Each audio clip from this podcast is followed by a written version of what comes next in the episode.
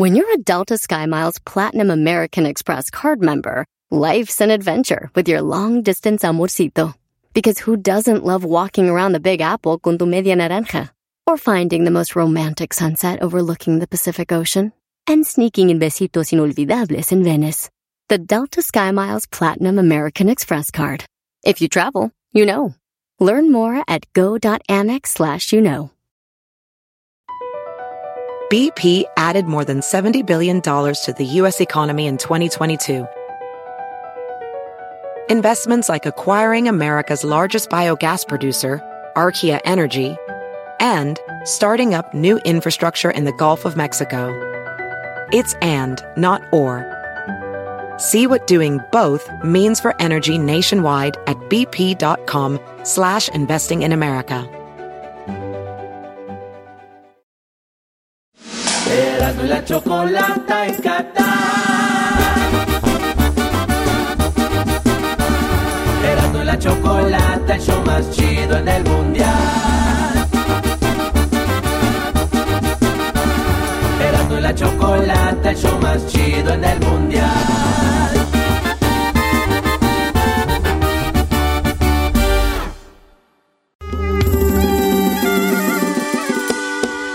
Erasmo y la chocolata en Qatar.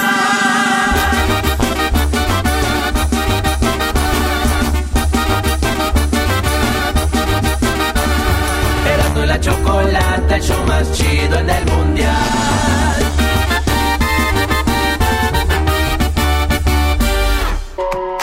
Si no fuera fútbol, ¿quién ganaría? Día número 3 desde Qatar. Muy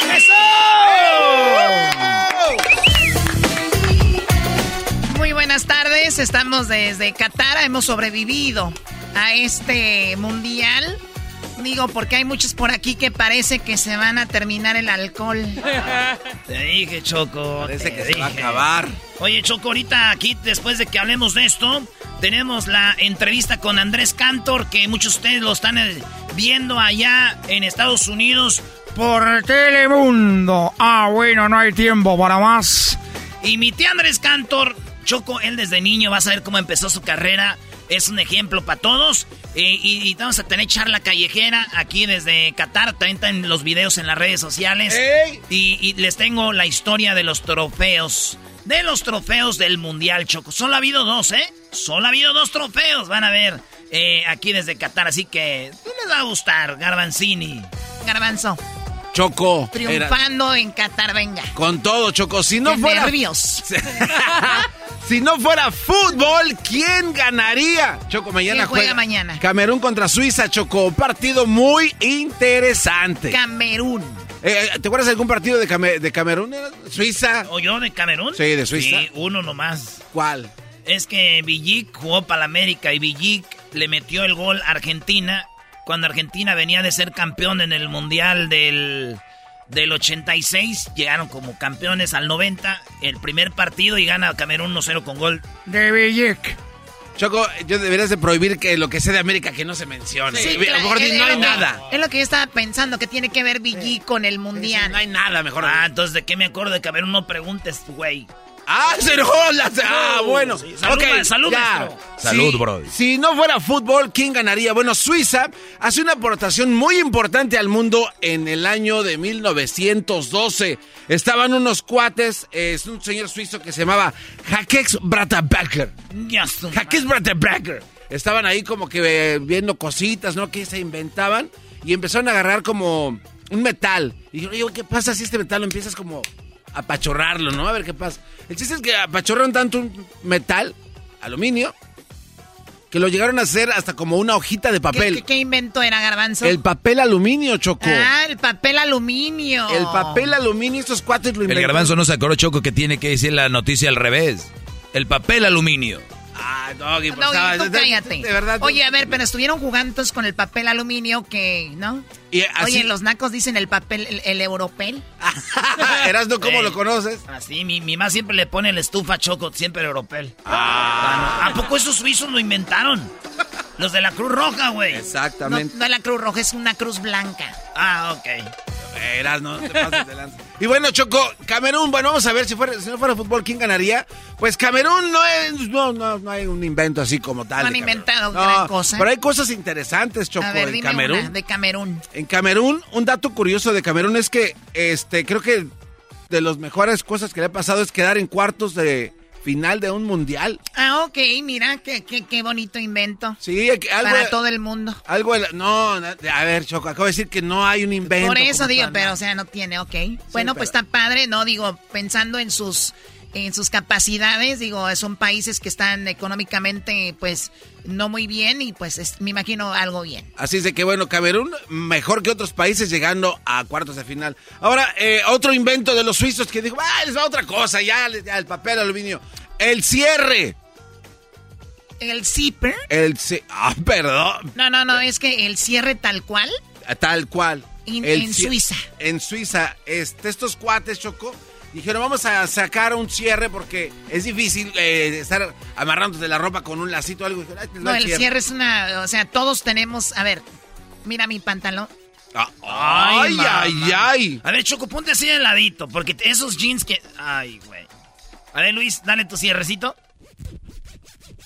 Dice Luis que si todo eso es cierre, era todo esto. oye, Choco, ¿de qué se trata esto? Si, si, a ver quién ganaría. Y lo hablan de inventos y empieza diciendo que no inventó nada Camerún, pues ya ganó Suiza el queso, los relojes, todo, bro. Ah, y otra cosa, Doggy. Ya los, para, los, bancos. Para acabarlos. El Nescafé chocó. Ah, ok. O en Nescafé, la compañía de ahí de Así Suiza. Así es. Cuando eh, se lanzó por primera vez el Nescafé, en 1939, fueron los suizos. Y se, me antojó, se, me antojó, un pajarete de, de camella, Choco. Un cafecito. Ah. Eso fue lo que pasó, Choco Camerón, pues bueno. O sea, eh, ganaría Suiza. Sí, ganaría ¿Quién más juega mañana? Eh, Uruguay contra Corea del Sur, Choco. Uruguay, Corea del Sur. Uruguay, Corea del Sur. ¿Qué nos dio eh, Uruguay? Si no fuera fútbol, ¿qué ganaría? Bueno, pues Uruguay nos da el marcapasos, Chocó. El primer marcapasos implantado en un ser humano, en una persona, porque ya lo A ver, ¿Uruguay el primer marcapasos? Sí, pero este, este, este, aparato ya lo habían inventado en conjunto con otros países, Alemania, Estados Unidos. Otros países ya tenían el diseño, pero dijeron los de Uruguay, ¿sabes qué? Ya está, pero vamos a echarle, vamos a meterlo. Y estos cuates fueron los primeros en implantar un marcapasos para que la persona pudiera tener el bombeo automático y pudiera continuar con vida. Corea, ¿qué le da al mundo si no fuera fútbol? ¿Quién ganaría? Pues el pop coreano. La música del como el pop coreano. Sí, la música, el Ah, el, K-pop. El K-pop, como le conocen. Oye, es, es, verdad, a ver, está el, el mariachi, la banda, el pop, hip hop, y luego llegó el K-pop, K por Corea, ¿no? Así es, Korea Pop. O sea, es pop coreano. Pop coreano. Pop coreano, así tal Oye, pero es muy popular. Dicen muchos que el, el K-pop ahorita está más fuerte que el reggaetón. Ay, güey. Bueno, pues quién sabe. A lo mejor sí chocó, pero el, el gracias a un cuate que se llama, ah, se hace llamar Sai, eh, se escribe P-S-Y Sai. Y este cuate con la canción de Up and Down Style. Sea, es la canción, primera canción más popular del K-pop. Sí, sí, sí.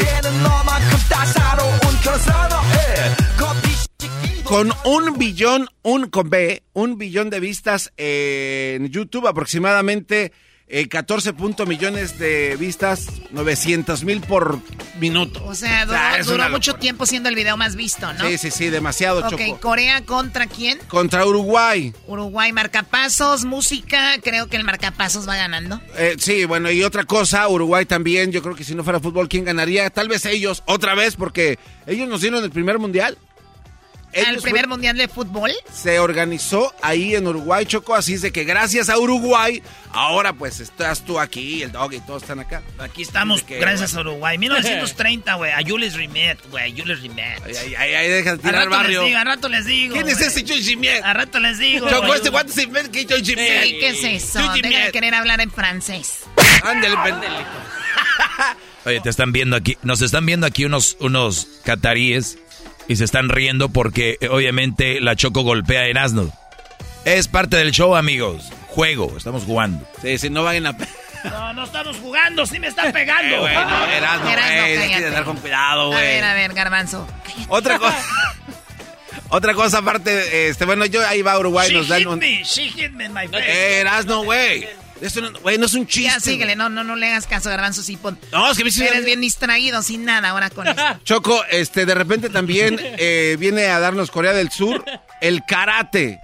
El taekwondo. My friends, las artes this, no, means este let's go to drink. Vamos a beber. Oye.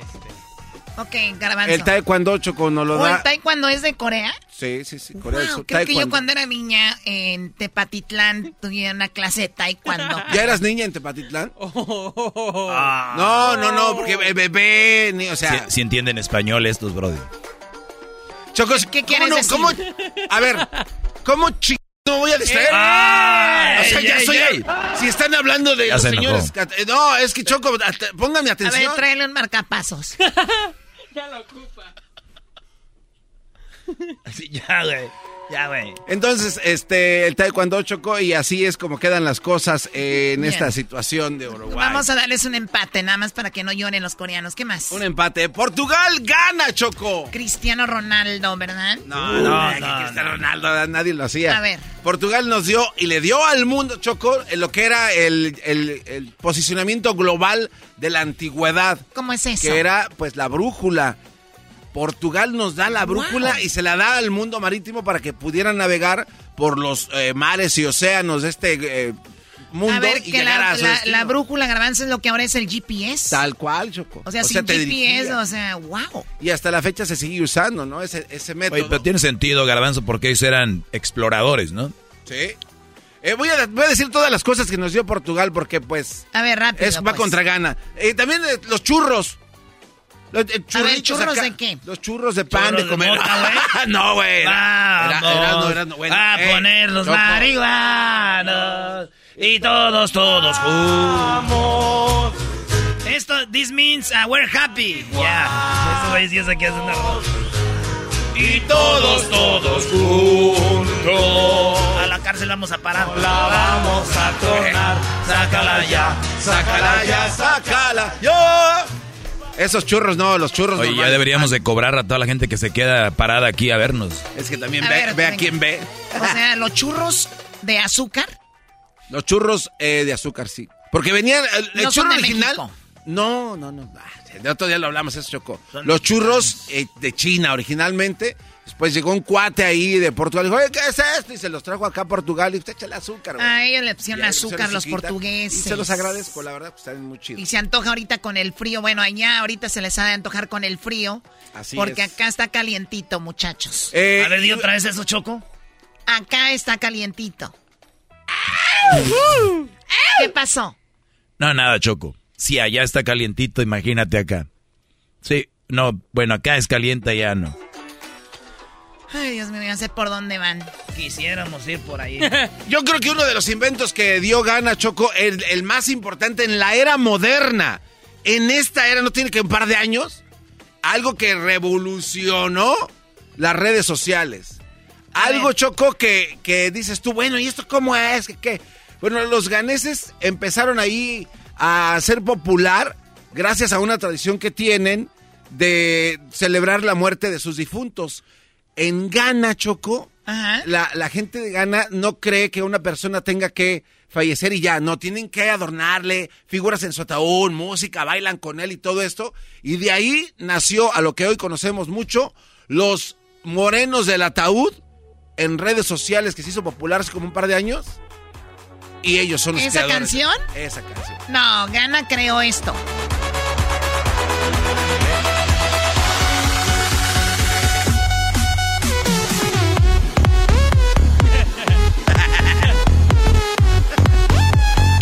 O sea, ¿esa es una onda ganesa?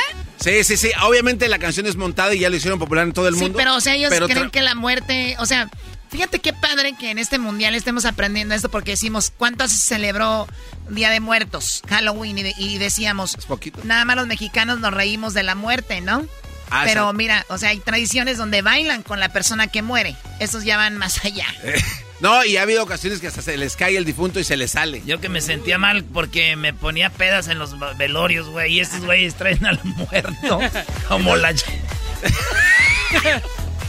Oye, Choco, imagínate que te estén dando tu bailada ahí. Que me den mi bailada a tu abuela, a tu abuela también. Ahí me van a dar la bailada a los ganeses.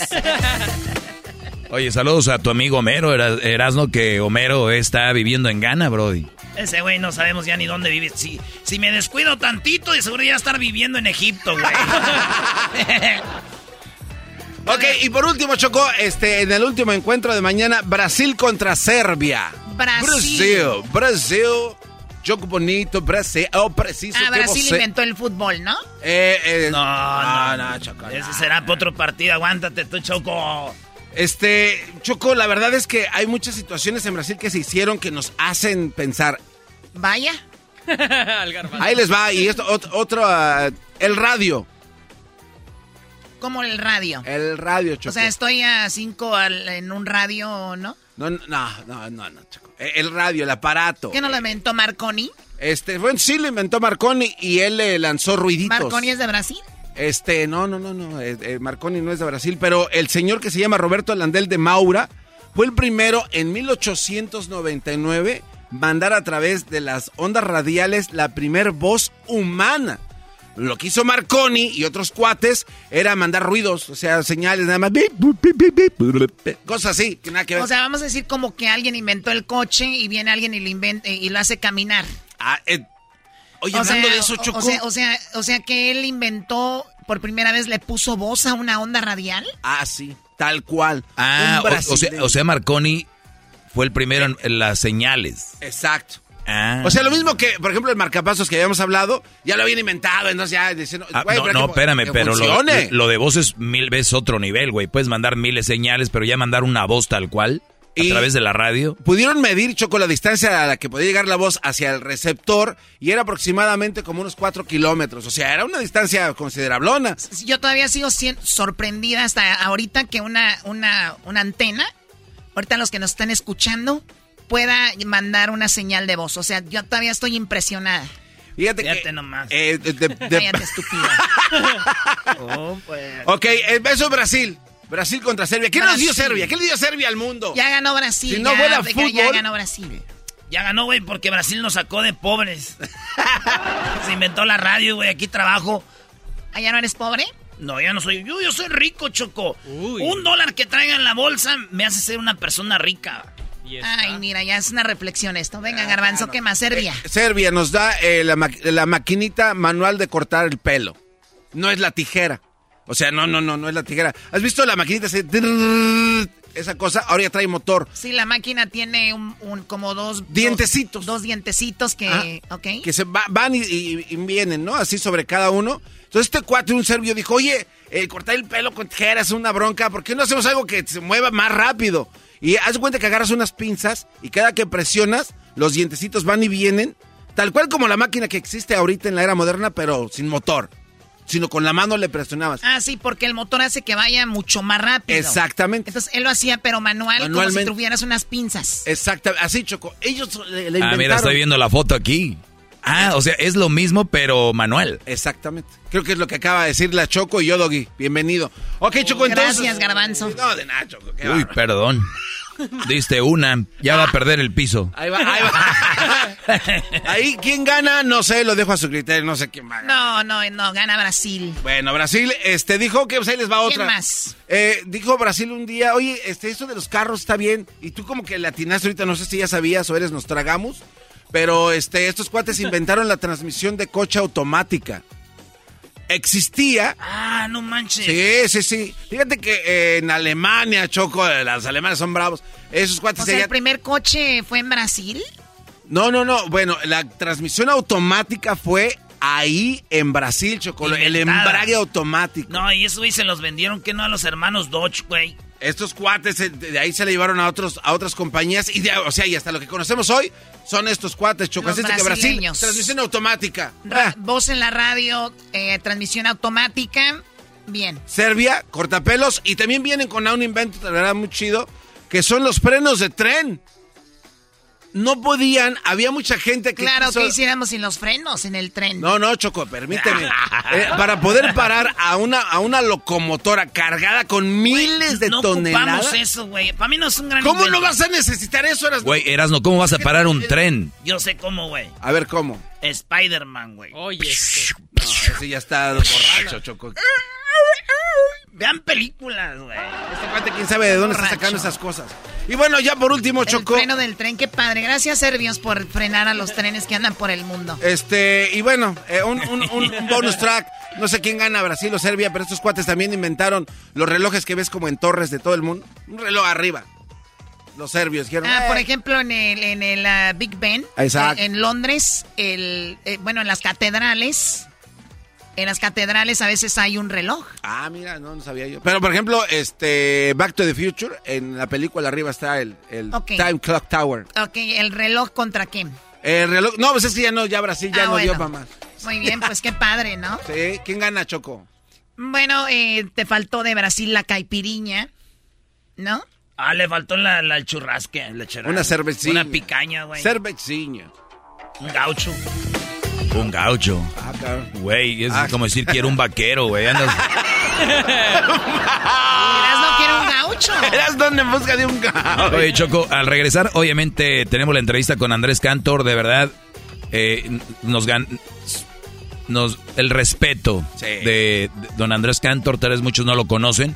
Eh, Erasno lo entrevistó, muy buena, ya vi la entrevista, está muy buena. Charla callejera, no se lo vaya a perder. Está obviamente la parodia de Erasno Mundialista. Erasmo nos va a hablar de solamente ha habido dos trofeos del Mundial. Él va a hablar de eso, mi clase y mucho más.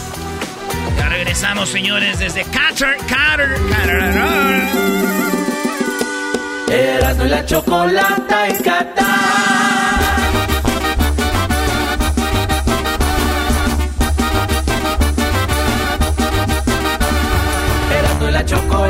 El más chido en el mundial.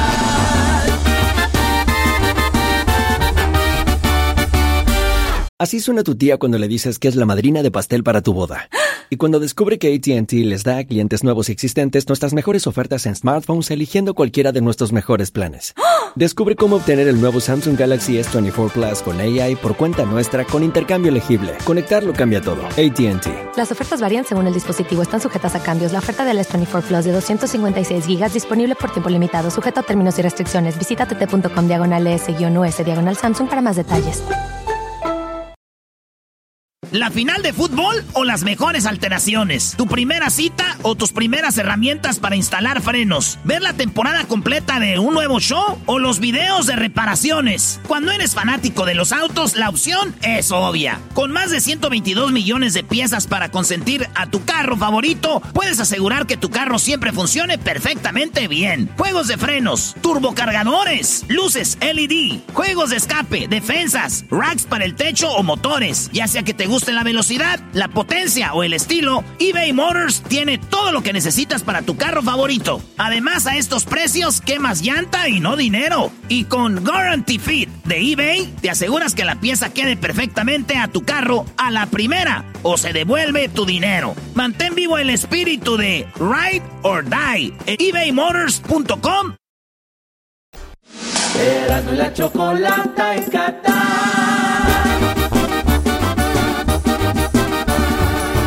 la chocolate, el show más chido en el mundial.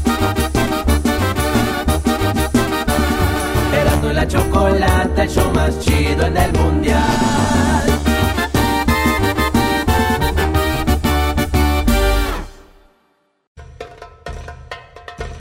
Erasmo y la Chocolata presentan Fútbol Hoy con las últimas noticias y todo acerca de la fiesta más grande del fútbol.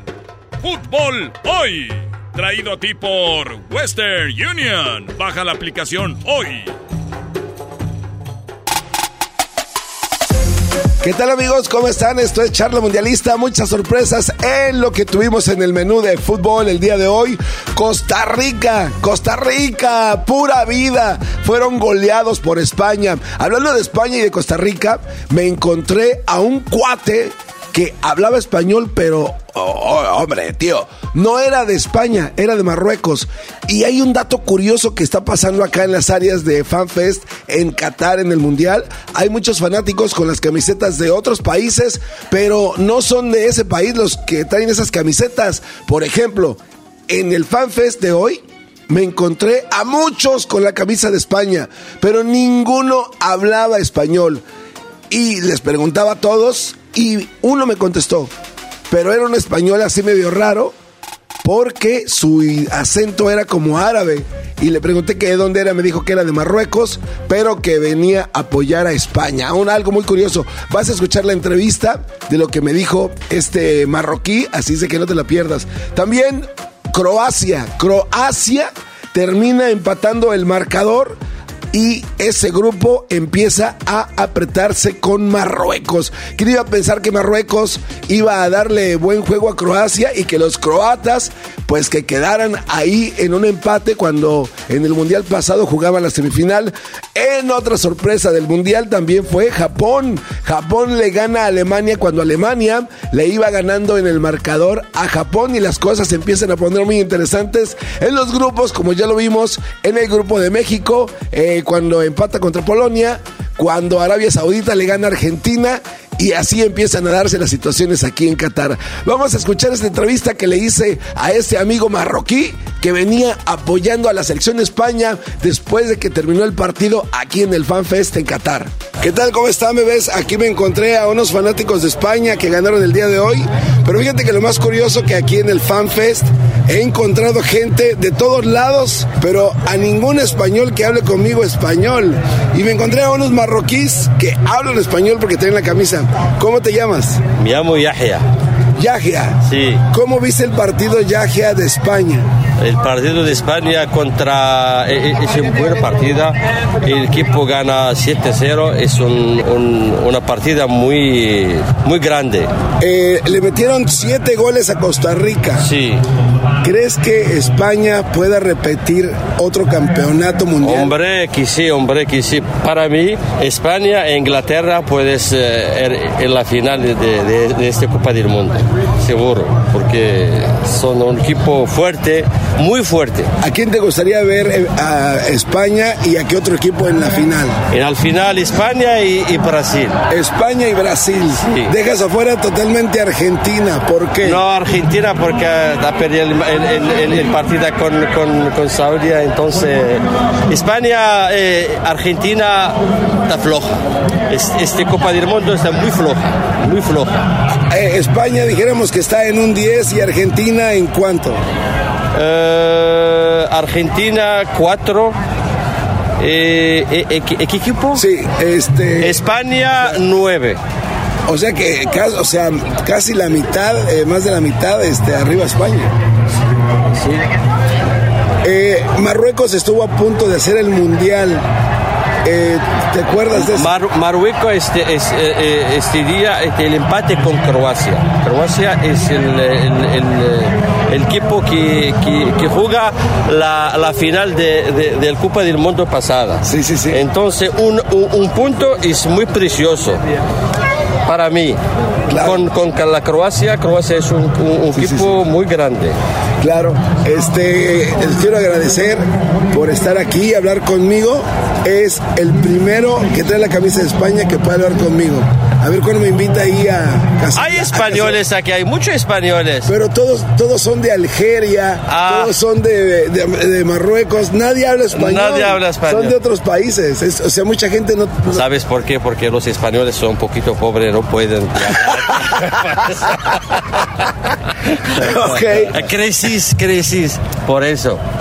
Pues qué bueno que ustedes le están ayudando porque de verdad no he encontrado a ningún español que hable español. Es verdad, es verdad que sí porque hay, hay, algerianos, marroquíes, eh, eh, eh egiptos que, que, eh, que, son fanáticos del equipo español, pero ningún español. ¿Sabes por qué ahora? Ahora sí, eso porque, porque están pobres. Eso. No, y, luego les pregunto, ¿hablas españoles? No, yo soy de Algeria, yo soy de Noruega, yo soy de... Eres, eres, mexicano. yo soy mexicano. Dice que México no sé si va a llegar al quinto partido. ¿Usted qué cree? Chicos, un equipo grande. Me, gusta el equipo de México. México tiene, tiene oportunidades para, para, para pasar el segundo eh, parte para, para jugar. La siguiente fase va México-Argentina. México-Argentina para mí, México. Bien, muy bien. Muchas gracias. De nada, de nada Algo más que quiera decirle a toda la gente de Es muy amable, tú habla contigo. No, muchas gracias. Con un mexicano. Muchas gracias y éxito. Muchas gracias. Hasta luego. Hasta luego. ¿Cómo dice gracias en marroquí? Shukran. Igual que aquí, shukran. Sí, shukran igual, porque hoy es el árabe. Shukran. Shukran. Gracias. Buena suerte. Gracias, hasta luego, bye bye. Ahí escuchabas todo lo que dice este marroquí interesante, ¿no? Anota un gol enviándole dinero a tus seres queridos con la aplicación de Western Union. Envía dinero a tus familiares y amigos de manera rápida, fácil y confiable alrededor del mundo en más de 130 divisas. Envía dinero 24/7 de forma rápida y fácil cuando quieras. Desde cualquier lugar en nuestra aplicación, desde tu teléfono, con tan solo unos toques. Con la aplicación Western Union puedes enviar dinero a los tuyos alrededor del mundo y en casa para el cobro rápido en efectivo. Y al enviar dinero con la aplicación de Western Union, tu información queda registrada para la próxima transferencia. ¡Qué conveniente! Disfrute de la fiesta del fútbol más grande del año, enviando dinero a sus seres queridos con Western Union. Descargue la aplicación de Western Union hoy. Servicios ofrecidos por Western Union Financial Service, Inc., NMLS 906983 o Western Union International Service, LLC, NMLS 906985. Oye, y bueno, también hay todavía muchos sentimientos encontrados en las dos, en las dos aficiones, tanto como en la argentina como en la mexicana. Bueno, me encontré a unos amigos argentinos, estaba tratando de seguir buscando a las personas ya después de que pasó lo que pasó con Arabia Saudita, a ver cómo habían digerido la derrota de lo que había pasado, de lo que había sucedido. Y bueno, checa lo que me dijo este chavo que es de Argentina, todo lo que está viviendo, él viene desde Córdoba y estaba platicando de la situación que está viviendo su país y cuál es el escenario que le gustaría ver en el próximo partido contra México. ¿Cómo te llamas? Lucio, soy de Córdoba, Argentina. Lucio de Córdoba. Oye, Lucio, antes que nada, dame tu primera impresión al ver que Arabia Saudita gana el partido a la Argentina que todos amamos. La verdad estamos muy sorprendidos. No, nos dejó helados los dos goles, pero bueno, después que terminó, nos dejó un poco más tranquilo cuando el Memo Ochoa atajó el penal y empató México. Estábamos esperando un empate, nos quedamos tranquilos, pero bueno, nerviosos para el próximo partido con México. Claro, porque si México se llevaba la victoria ante Polonia, que era complicado para México, Argentina tenía que ir a, matar a, Polonia. Ya quedaban dos punteros con tres puntos, Argentina cero y no, iba a ser más difícil. Pero bueno, ahora la próxima final es con México. Se, adelantaron los octavos de final ahora. Exactamente, pero aquí tenemos dos situaciones. Este, hay dos escenarios. El primer escenario es que Argentina y México se vayan del Mundial, algo que no queremos. Pero el otro escenario es que México pierda y que gane Argentina pero que México le gane a Arabia Saudita y que Polonia pierda contra, contra Argentina, ¿no? Para que pasen los dos. ¿Cuál prefieres? No, que pase Argentina y México. Sinceramente me caen muy bien los mexicanos. Tengo muchos amigos mexicanos y son gente que me cae bien, me, gusta su sentido del humor, entonces es un país que quiero. Así que me gustaría que pasemos los dos equipos, Argentina y México. Ahora, entre ustedes, la comunidad de argentinos, este, ¿qué hicieron? Eh, ¿Cómo van a apoyar a su selección para que se ganen la confianza y que sepan que le puedan ganar a México? ¿Están haciendo algo especial que sabes, están organizando? Sí, se suelen organizar banderazos. Banderazos se llama que eligen un lugar un horario y se juntan todos los hinchas a apoyar, cantar canciones, así que se va a hacer uno antes del partido, el viernes. El viernes lo van a hacer. Este, ¿Y qué es lo que dice, por ejemplo, eh, tienes familiares allá en Córdoba? ¿Qué dicen allá? ¿Cuál fue su impresión? ¿Te comunicaste con alguien allá? Sí, no, todo el país está sorprendido, helado y un poco, no sé si desilusionado, pero no, nos sorprendió todo porque pensamos que era un partido más ganable. Entonces, todos sorprendidos. Yo no sé si esto sea verdad, pero cuando yo estaba viendo el partido, te lo juro que yo pensaba que eran brasileños disfrazados de Arabia Saudita. sí, puede ser. No, no sé si nacieron en Arabia, pero wow, muy bien, no, no sé qué pasó. Me gustaría de verdad tener tu opinión muy honesta y sincera, a ver si concuerda con la opinión de muchas personas que no son de Argentina y apoyan a Messi. La opinión pública en muchos lugares es de que Messi en realidad casi no corre. Messi espera solamente el balón a que le llegue.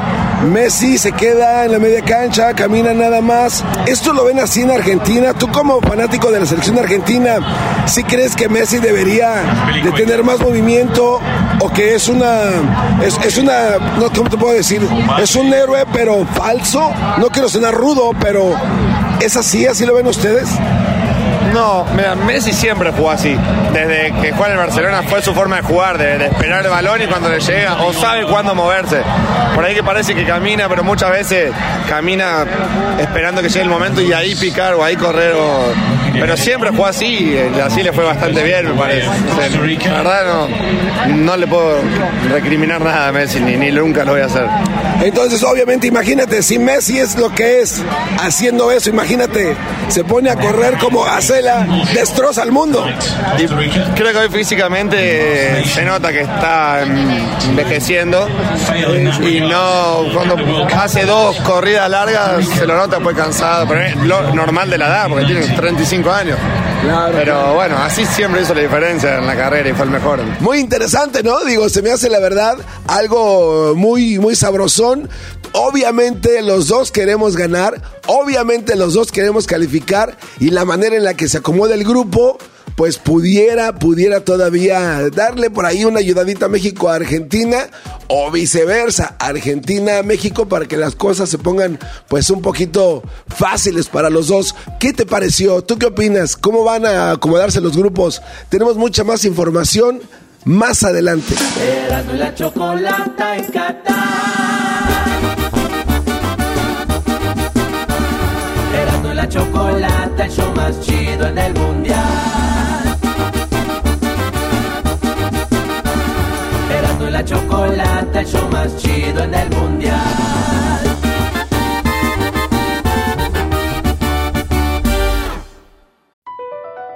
Across America, BP supports more than 275,000 jobs to keep energy flowing Jobs like updating turbines at one of our Indiana wind farms and producing more oil and gas with fewer operational emissions in the Gulf of Mexico.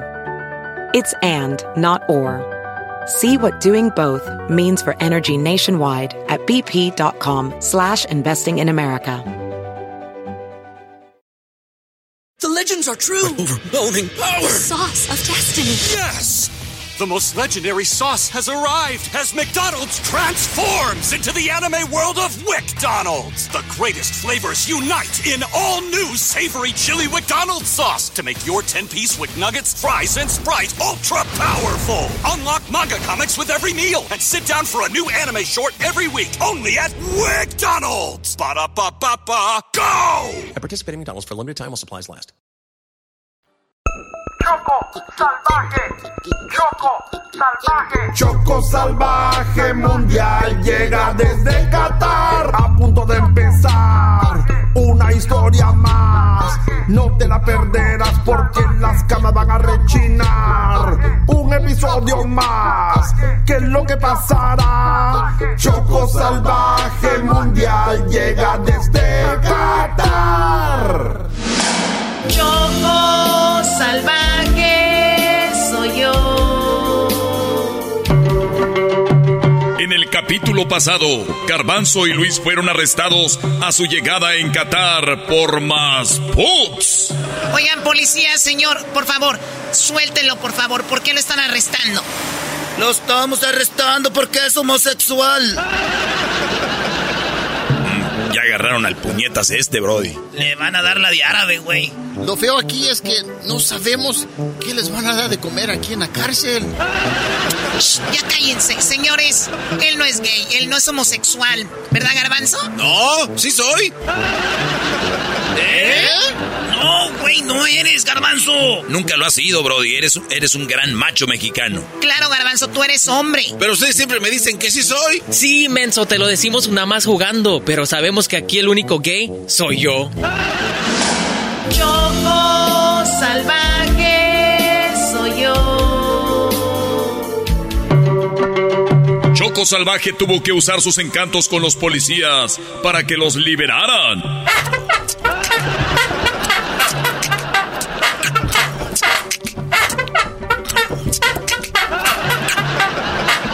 Choco, ¿qué estás haciendo? ¿Por qué estás teniendo sexo, Choco Salvaje? Ey, tranquilos, lo hice para, para sacarlos de aquí, nacos. Tontita, nosotros hubiéramos hecho eso con el policía. Claro, y con mucho gusto. Siempre hay que sacrificarnos por el equipo. Ah, de veras, pues vengan hermanos policías, tráiganse estos también para destrozarlos. Oye, pero yo pagué con mi cuerpo para que lo soltaran. Tú cállate, ellos vienen siendo nuestra propina. Choco salvaje soy yo. Después de pasar emigración, Choco Salvaje y su equipo se dirigen al hotel. Neta, güey, no manches. ¿Les dieron a los tres?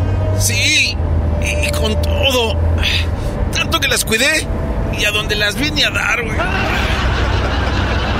Oye, Choco, yo soy como esos perros del aeropuerto. Doggy, tú cállate, te crees muy perro tú. ¿Pero por qué, Doggy? ¿Cómo que tú eres como los perros aquí de Qatar? Porque yo también me la solía que el garbanzo era más put. Ojalá y tengan más perros a donde vamos para que nos vuelan. Ay, sí, pero ya que se me pasa el dolor, ¿no? Esta fue mi primera vez. Ya como tú estás acostumbrado, pues les vale. Oye, mi choco, pues ya quiero llegar. Lo sé, diablito, que estás así con ansia de llegar. No, yo quiero llegar a comer. Traigo hambre. Ay. Ah, miren, niños. Ahí se ve el hotel, ya estamos llegando.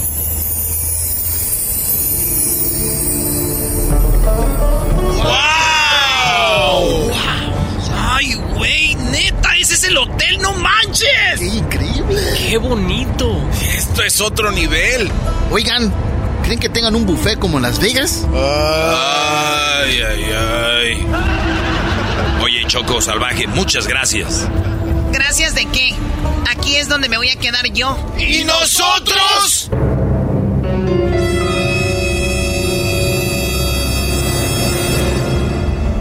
Ustedes se van a quedar en unas casas de campaña en el desierto.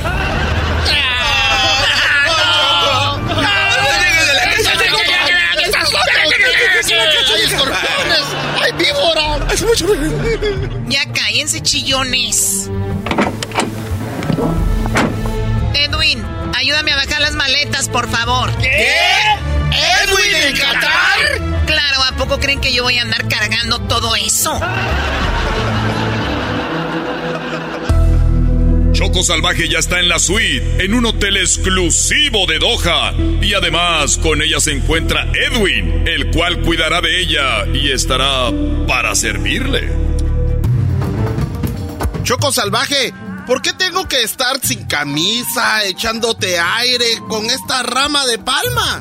Shh, sin quejas, Edwin. La verdad siempre soñé ser como Cleopatra. Estar así en el desierto con alguien así como tú echándome aire. Está bien, Chocolata. Aquí estoy para servirte. Por cierto, eh, ¿querés un poco de comida garífuna como machuca, judutu, pan de coco, tapado? También rice and beans, y tenemos baruru, y tenemos atol de banano verde, pluplumaya. Déjalo, déjalo mandilón en tu casa. Aquí estás para otras cosas. O sea, sí para servir, pero diferente. Ok, tú dime qué quieres que yo haga y yo lo haré. Mira, junta muchas piedras, pero muchas, ¿eh? Y quiero que me hagas una pirámide así pequeña. Recuerda, soy Cleopatra la chocolata. Mientras tanto, Garbanzo, Diablito, Luis, el Doggy y encontraron sus casas de campaña en el desierto.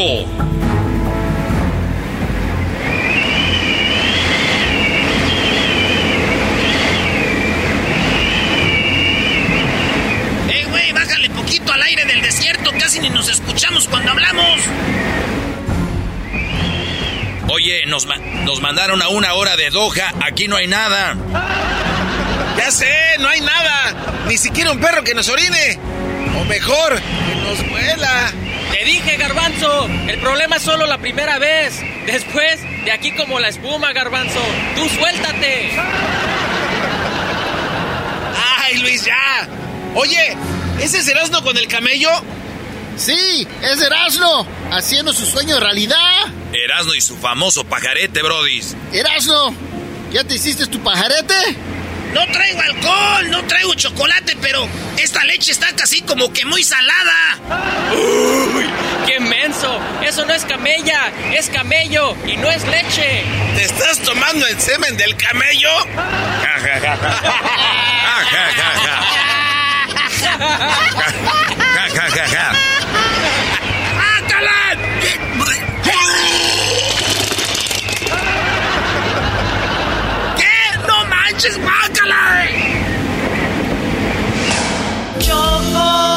salvaje soy yo. Choco Salvaje y Edwin en su suite tienen una plática muy interesante. Escúchame, Edwin, te lo diré solo para ti, pero es porque necesito tu ayuda, ¿ok? Pero que no salga nada de aquí, que nadie sepa de esta plática. Esto manténlo en secreto. Debes de guardarlo muy bien. Choco Salvaje, usted es mi patrona, mi dueña, y de mi boca no saldrá nada. Perfecto, mira. Mientras todos están hablando de fútbol, la verdad es que hay una lámpara aquí en Qatar. Sí, es la lámpara del genio. Y si la encontramos, le podemos pedir como deseo que nos diga dónde está el tesoro de Tutankamón y de Ramsés el Grande. Ese tesoro existe, pero nadie sabe dónde están. Pero si encontramos la lámpara, seguro que lo encontraremos. Y seré más rica que Elon Musk y Jeff Bezos juntos. Cuenta conmigo, Choco Salvaje, pero... ¿Cómo le haremos para encontrar esa lámpara? Mira, Edwin, alguien que iba a venir conmigo me dio este mapa y en él están las coordenadas de dónde está exactamente esa lámpara. ¿Pero por qué no vino ese tu amigo a Qatar? Ay, pues el menso se le olvidó sacar la Hyatt Car y pues no lo dejaron entrar a Qatar. Estoy viendo que las coordenadas dan como a una hora de aquí por donde están los muchachos, Chocolata. Choco salvaje soy yo. Erasno, Brody. Ahí donde te estás vomitando está brillando algo, Brody. ¡Uy! Ahora resulta que se encontró la lámpara de Ladino. ¡Síganse riendo, güeyes! ¿Saben qué?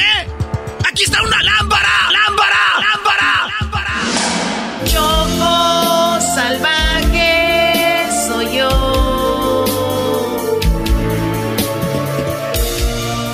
Choco salvaje. Choco salvaje. Choco salvaje mundial llega desde Qatar a punto de empezar una historia más. No te la perderás porque las camas van a rechinar. Un episodio más. ¿Qué es lo que pasará? Choco salvaje mundial llega desde Qatar. The legends are true. Overwhelming power! The sauce of destiny. Yes! The most legendary sauce has arrived as McDonald's transforms into the anime world of WickDonald's. The greatest flavors unite in all new savory chili McDonald's sauce to make your 10-piece Wick Nuggets, fries, and Sprite ultra powerful. Unlock manga comics with every meal and sit down for a new anime short every week only at WickDonald's. Ba-da-ba-ba-ba, go! At participating McDonald's for a limited time while supplies last. Erasmo y la chocolata en Qatar. Erasmo y la chocolata, el show más chido en el mundial. Erasmo y la chocolata, el show más chido en el mundial.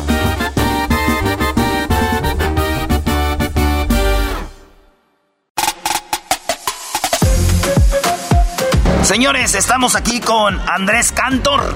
El Mundial de Qatar ya está aquí y vinimos a buscarlo. Dijo don Andrés, pues voy a hablar con ustedes, a ver qué traen. Y aquí está con nosotros Andrés Cantor, señores. ¡Ah, ¡Qué bárbaro! Por fin. Por fin. Por fin.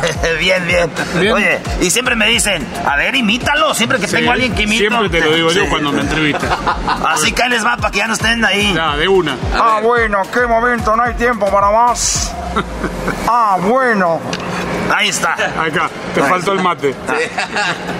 Ah, bueno, no hay tiempo para más. Se acabó, Manuel Sol. Ahí está. Ahí eso fue medio cantor, medio perro, pero bueno. No, no, ¿cómo que me dio perro? No, el perro sería. Oye, mi querido brother, señoras, señores. No, pero. Saludos al perro. Andrés, vamos a empezar con tiros libres, ¿no? ¿Cómo no? Esto se llama tiros libres, no Direct- sé. ¿Directos o indirectos? Vamos a decir directos. Ya, vamos. Sí, hay una diferencia entre indirectos y directos, pero directos es sus dos favoritos para ganar este Mundial de Qatar. Argentina y Brasil. Argentina y Brasil. Se pueden poner en la semifinal, ¿no? Tal cual, tal cual. Y ahí sale el campeón. Uno de los dos. No va a ser, porque la final puede ser Brasil, Francia, Argentina, Francia, por ahí va. Si Brasil se despierta bien los siete partidos, seguramente va a jugar la final. Eh, llegaron muy bien, este, tienen grandes jugadores, Argentina está llena de confianza. Y bueno, veremos. Pero esto es, eh, ya sabemos cómo es esto. Oye, qué chistoso ser mexicano y ser argentino. Estamos buscando ser campeones y estamos buscando el quinto partido. Hay niveles. Jugador sobrevalorado del mundo.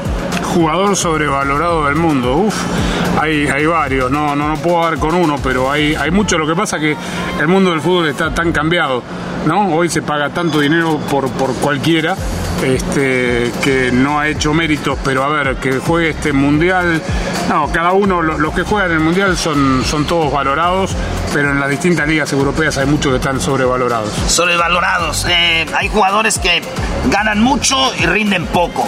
Eh, y tienen buena. Son populares, eso se puede decir sobrevalorado.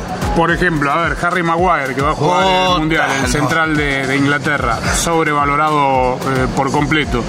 Eh, después, bueno, nada, eh, esto se ha convertido en un gran negocio este, y la relación precio-calidad no es exactamente lo que marca la calidad del jugador. Bueno, le- al Manchester City le salió con Grealish, ¿se llama? Sí, ciento y pico de millones, puede ser también sobrevalorado. Lo que pasa que en ese equipo juegan tantos que tantos buenos jugadores que es difícil quedarse como titular todos los partidos, pero sí, yo creo que eh, obviamente respondió esa compra a, a una compra de urgencia porque se les había caído la compra de Harry Kane, exactamente. Entonces tuvieron que ir y comprar algo y, y comprar una ganga ahí por 110 millones. Sí. Señores, el, el señor Andrés Cantor es un cerebro. Agarró los derechos de la Premier League cuando este, muchos lo querían y por eso es experto en Premier. Y también Maguire, él dijo, yo no soy tan malo, son mis compañeros. Y lo vimos ya con Inglaterra que no, sí, sí, es- sí es él. Sí, sí, sí. es, eh, vamos a ver cómo le va a Inglaterra. Muy lindo campeonato, pero la selección no le tengo mucha fe esta vez. Muy bien, jugador sobrevalorado de México. Sobrevalorado de México, no, no creo que haya ninguno sobre más. Yo creo que hay jugadores infravalorados en México más que sobrevalorados. Porque la, la gente, la opinión pública ha sido muy crítica con algunos. Para mí, Chucky Lozano es crack mundial, crack mundial. Y, y no se dan cuenta. Andrés Guardado tuvo una eh, trayectoria impecable y, y- y no sé si le dan el crédito que merece. Memo Ochoa, cada vez que le hacen un gol, hablan mal de Memo y es un arquerazo con cinco mundiales con este, eh, que no es poca cosa. Eh, Raúl Jiménez te dije. Nada, yo creo que hay, hay grandes jugadores que son infravalorados y no, la verdad que en el tri no veo ninguno sobrevalorado. México llegaría más lejos con el Chicharito. Es tema cerrado, ya es, queda claro que eh, no es ni del agrado del técnico y que hay una cuestión extra futbolística. Para mí de eso no, no tengo ninguna duda. ¿Qué es lo que pasó? Algún día tal vez se sepa, este, pero ya es un tema cerrado y, y- y uno no puede decir, ¿no? Porque es como lo- los, canto- lo- los cantantes, digo, que arman la canción y dicen voy a hacer un gran hit y por ahí no, pega y, y la rola nada, se pierde en el olvido y ellos pensaban que se iban a para qué iban a ser el próximo Bad Bunny y nada. Este, así que no, no, no sé qué hubiera pasado con Chicharito porque no fue parte del proceso y, y listo. Tema bien. cerrado. Sí, bueno, el, el- el argentino siempre ha tenido, me imagino, un técnico argentino. México ha, ten- ha tenido técnicos, eh, pues, eh, argentinos, colombianos. ¿Usted cree que el técnico de la selección de cualquiera debe ser del país? Depende del país, depende del país. La realidad es que México, con todos esos técnicos extranjeros, nacionales, llegaron hasta aquí al mismo lugar. Es decir, que no es un problema de, de los técnicos. Yo siempre digo, siempre digo que México tiene que sacarse el tema del quinto partido de la cabeza. No tiene que pensar en el quinto, tiene que pensar en el séptimo. México en un buen día es capaz de hacerle partido a cualquier selección del mundo, de competir. Y, el día que cambien el chip y que la gente y la opinión pública y en los medios dejen de ir al quinto partido y chicharito y que se hable más del juego, de cómo está jugando la selección, del nivel que tienen los jugadores, de explicarle a la gente por qué están jugando bien, mal o regular, eh, creo que ahí va, va a seguir avanzando la, la selección de, O sea, de es México. mental. Es, es mental lo de Es México. parte mental, sí, sí, indudablemente mucho pasa por lo futbolístico y los momentos de los jugadores, pero también es una cuestión mental porque más allá de que el grupo se blinda y dice, no, nosotros no escuchamos, no leemos la prensa, no, Sí. no, no estamos en Twitter, no estamos en Instagram, Sí mentira. están. todo el día y están eh, obviamente... Muchas eh, horas libres. Escuchando lo que se dice de ellos y, y yo creo que en definitiva afecta. A un buen jugador como Vela se le ruega, o a cualquier jugador en el mundo se le ruega para que juegue en una selección. No, no, no, a, a ninguno se le ruega, a todos, o sea, en México además pasa eso, ¿no? Eh, Vela renunció a la selección, en cualquier Ya selección del mundo no regresa nunca más. El jugador que, que no va a la selección, que no quiere ir a la selección, que le vaya bien. Y sin embargo a Vela le han rogado, renunció, volvió, eh, cosas que no pasan en, en otras selecciones. eh, Sí, Miguel hay- Herrera. Sí, sí, sí. Entonces, bueno, este, nada. eh, a nadie se le roga, se le ruega, digo, de, de ir a, a la selección. La selección es el mayor orgullo para un jugador de fútbol. Tendría que ir con ganas. Eh, yo lo escuché por primera vez narrando el Mundial del 94, ya estamos en el 2022. Ah, bueno, ¿En qué mundo? soy un viejo de mí. no se vaya, todo el No, mundo. no, está si bien, se, si sí, se no. va, no se le va a quitar todos modos. No, no, ya es verdad. O sea, o sea, usted dijera yendo ahí ya se va. Es más, y, y- y si me voy ahí así, de, de repente por ahí me caigo. ya y- No, decía, cuando jugaba fútbol yo, eh, a veces que se pone caliente la cosa, decía, o, o alguien le decía, oye árbitro, eres un, eres un güey. Y le sacaba tarjeta y le decía, si me saca la tarjeta no se te va a quitar lo güey. y le roja, vámonos. sí, sí, sí. Oiga, el, el- el mejor mundial que está visto a México, yo lo voy a decir, donde mejor he visto a México fue en el 2014. ¿Usted cuál es donde usted mejor ha visto a México? 2006 jugaron muy bien.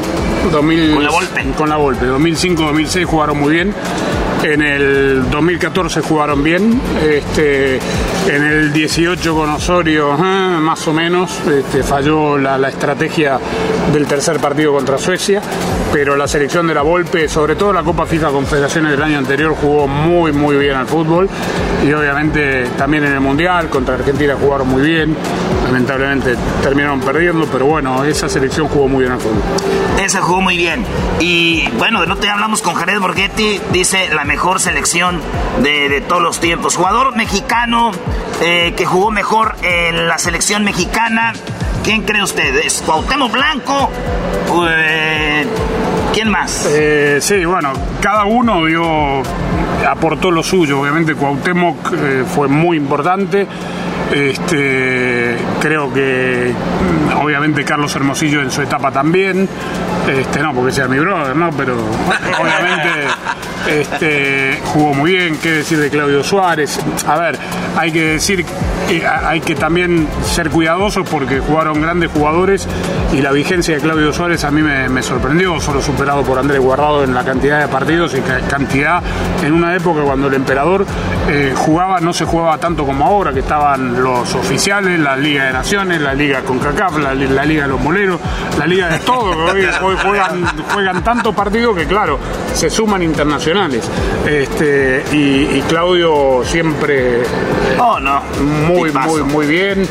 Este, y puedo seguir segundo, seguramente yendo hacia atrás en, en la memoria, pero sí, Cuauhtémoc, desde la calidad futbolística y todo lo que representaba y lo que jalaba, digamos, a su alrededor, pudo haber sido uno de los más influyentes.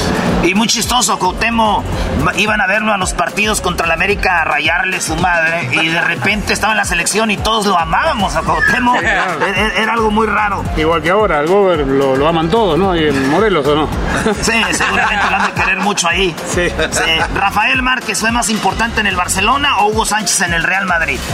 Qué buena pregunta. Creo que los dos, eh, obviamente, hicieron una gran carrera y me olvidaba en la respuesta anterior de, de Rafa, obviamente, este, de Hugo Sánchez, que no trascendió en la selección porque la selección era distinta en, la época de él. Pero bueno, eh, los logros de ambos, digo, no, no, yo no los compararía. Son dos referentes del fútbol mexicano habiendo llegado a lo más alto Rafa con el Barça y, y Hugo con el Madrid. Haber ganado cinco veces el Pichichi eh, no es poca cosa, eh, repito, en una época donde se ganaban con menos partidos. Hoy cualquiera, hoy aparece Erling Haaland y, y decimos de Erling Haaland que anota 40 goles por año. Pero ¿y cuántos partidos jugaba Hugo Sánchez y cuántos partidos llega a los 40 goles Haaland? Con muchísimos más partidos para, para anotar. Sí, yo creo que con las redes sociales, como que cada quien acomoda las cosas como quiere para ganar un debate en redes, ¿no? Como Sí. que si es tu favorito este, le buscas saber cómo dices que Messi es mejor que Maradona, Maradona que Messi, Cristiano que los dos, y ahí se van. Pero no, no sirven esas comparaciones porque son épocas distintas. Cada uno eh, fue obviamente el mejor en, en su momento, cada uno hizo la carrera que hizo, o sea, Rafa en el Barcelona y Hugo en el, en el Real Madrid y no, no precisamente contemporáneos del, del todo. Y lo de Messi, Maradona, Cristiano, no tiene ningún sentido porque hoy a, a Messi le tocan así el, el hombro y, ¡ah! y paran y pitan. Y a Maradona le pegaban pa- patada, patada, patada y el tipo seguía y no se cobraban infracciones porque era la manera que se jugaba el fútbol en esa época. Escuchen, por favor, pues que mi máximo ídolo es Maradona, así que ya saben. Eh, eh, estábamos, eh, al ratito les voy a platicar algo de- del Mundial de Rusia que tiene que ver con Andrés Cantor y, y Maradona. Cambiando un poquito del fútbol, aplicación que más usa Andrés Cantor en su teléfono. Uf, seguramente en Instagram. ¿Instagram? Sí, sí, hoy se ha convertido no solo, no, no porque sea un boyer, sino en un boyerista, sino porque además eh, uno se informa mucho. Eh, hoy en día lo lindo que tiene, en mi época, mirá qué viejo que soy, antes en mi época se podía entrar a los vestidores y uno podía ir al entrenamiento y no, no te lo cerraban a los 15 minutos y se podía ir al lobby del hotel y hablar con los jugadores. Hoy en día están en una caja de cristal blindados totalmente. Entonces, lo lindo es que uno ve las cuentas personales de los jugadores y se enteran qué comieron, qué bailaron, eh, cómo, cómo fue el entrenamiento. Entonces, sí, eh, veo, sigo mucho. Ojo, eh, acá te la, te la muestro. ¿eh? ¿La qué? La- la- a quienes sigo, no, No, que sigo. no, eh, no, no, no. Digo, Todos ahora sí. Ah, bueno. No, no, no, no, todos jugadores de fútbol. Muy bien. Oye, por, sí, porque además, digo, vimos a Alexis Ve- Vega con eh, Antuna echándose un trago. También hay unos que ponen cosas de más, se pasan ahí. Bueno, Sí. eso- esa tontería ya creo que la arreglaron todos, ya, ya aprendieron. Última vez que lloró Andrés Cantor, Andrés Cantor, ¿cuándo fue la última vez que se le salieron las lágrimas? Uf, ¿cuándo fue la última vez por el fútbol? Por lo que haya sido. Eh, mm, recuerdo el día de Argentina-Nigeria que nos estábamos quedando afuera del Mundial en San Petersburgo y, y fue muy emotivo el abrazo que me dio mi hijo Nico. Este, necesitaba una descarga y no sé, era además era eh, pasar a la siguiente ronda nada más, no era el campeonato del mundo ni, ni mucho menos, pero seguramente ese fue el último día que, que lloré y fue en una cancha. Yo, ah, busquen ahí en, en YouTube y busquen Andrés Cantor abraza a su hijo para que vean, está muy, muy chido. O sea, su hijo hace lo mismo que él y estaba justo a unos a un lado de usted. Sí, sí, sí. ¿Se, se planeó así o se dio? No, no, no, él estuvo en campo de juego, yo estaba terminando la transmisión para Telemundo, él estaba para fútbol de primera y vino, eh, se planeó en el sentido que mm, seguramente él también quiso darme el, abrazo y subió a la posición nuestra y cuando yo terminé de, transmitir me saqué los, auriculares y nos juntamos en, en un muy lindo abrazo y yo lloraba como un nene. Muy bonito. Si usted hace un documental un día de su vida, eso tiene que ser algo que, que va a estar ahí. Tiene. La- el abrazo del 18 de diciembre va a ser más, más lindo. Ese, ese- ahí sí que lloro tres días seguidos. Vamos a ver, vamos a ver. ¿Tiene alguna fobia, Andrés Cantor? Fobia no, no, no, no, no, fobia la verdad que por suerte no tengo. ¿Su primer auto? Chevy Vega. Vega. Vega, no lo conoces, año 1900. ¿Argentina? No, aquí. Es, en aquí. Los Ángeles. En Los Ángeles. En Los Ángeles, sí, sí, en Estados Unidos. Eh, año 1979. Uf. Con cambios, manual, chiquitito, el más barato de todo de, de esa época. Oye, dicen que esos los llevas a la gasolinera, no, nomás pasas por un lado, huelen la gasolina y se llena el tanque. más o menos, sí. ¿Supersticioso? Sí, sí, mucho. En mucho. Argentina son muy supersticiosos. No, no, no sé si se puede generalizar y no sé por qué yo soy supersticioso, esa es la realidad, porque soy el único de mi familia. pero ¿Qué hace? Yo no paso por, de- por debajo de las escaleras, este, se ríen de mí porque una vez me acuerdo en el IBC de Sudáfrica, el baño quedaba justo, de- para entrar al baño quedaba justo debajo de la escalera y, y yo daba toda la vuelta e iba así tipo pegado a la pared para, para poder llegar a- al baño, jamás, y además con- cuando viajamos y hay que pasar por debajo de una escalera, yo doy toda la vuelta y si me tengo que tomar un tren, me tomo un tren y todo. ¿Tanto Se así? Sí, sí, sí, sí. Yo por debajo de una escalera no, no paso nunca, la sal no la agarro nunca, si estamos comiendo tú y yo y te pido, me pasas la sal y viene el salero, yo, hay que dejarlos en la mesa, jamás agarrarlos de mano a mano, no, no, no, ni, ni loco. Pues le ha ido muy bien, yo creo que le ha funcionado todas esas locuras. Es una locura mental, la verdad. No, no sé si. ¿Qué más? Eh, ¿Qué más? Este, hacer cuernitos así, así cada vez que paso por delante de un cementerio. Este, así, para ahuyentar la, la- la- la mala vibra, la mala suerte y cosas así, tonterías. Ah, entonces sí, tío, o sea, muy buenas. Cosas que no sabían de Andrés Cantor, señores. Si hubiera sido un futbolista, ¿cuál hubiera gustado ser? ¿Quién? Oh, Diego, Diego, Maradona, por todo lo, lo- lo que jugaba, por todo lo que representó, por, por las ganas que le metía, porque siempre estuvo a disposición de la selección y de sus equipos y además por el talento que, que tuvo, inigualable. ¿Qué jugador de los que están ahorita se imagina diciendo, vamos a hacer un juego a beneficencia? Vénganse todos, muchachos. De a gratis. Por, por lo general, los chicos de hoy, sobre todo los que son multimillonarios tan temprano y, y vienen de, de orígenes humildes, son bastante generosos. Hay muchos, Messi, Cristiano, eh, son, son muy generosos Mané, y hacen. Mané hace cosas. Mané, Sadio Eh. Mané regala hospitales, este, sí. La verdad que, que son más generosos de lo que uno piensa y más generosos de lo que seguramente seríamos tú y yo con mucho dinero. Sí, pues saludos a todos los jugadores de, de mi barrio también que jugamos y hacemos donaciones a los niños. Ya saben quiénes son. Bueno, vamos a hacer una pausa y vamos a regresar con más de la entrevista de Erasmo con Andrés Cantor. Ya regresamos aquí desde Qatar.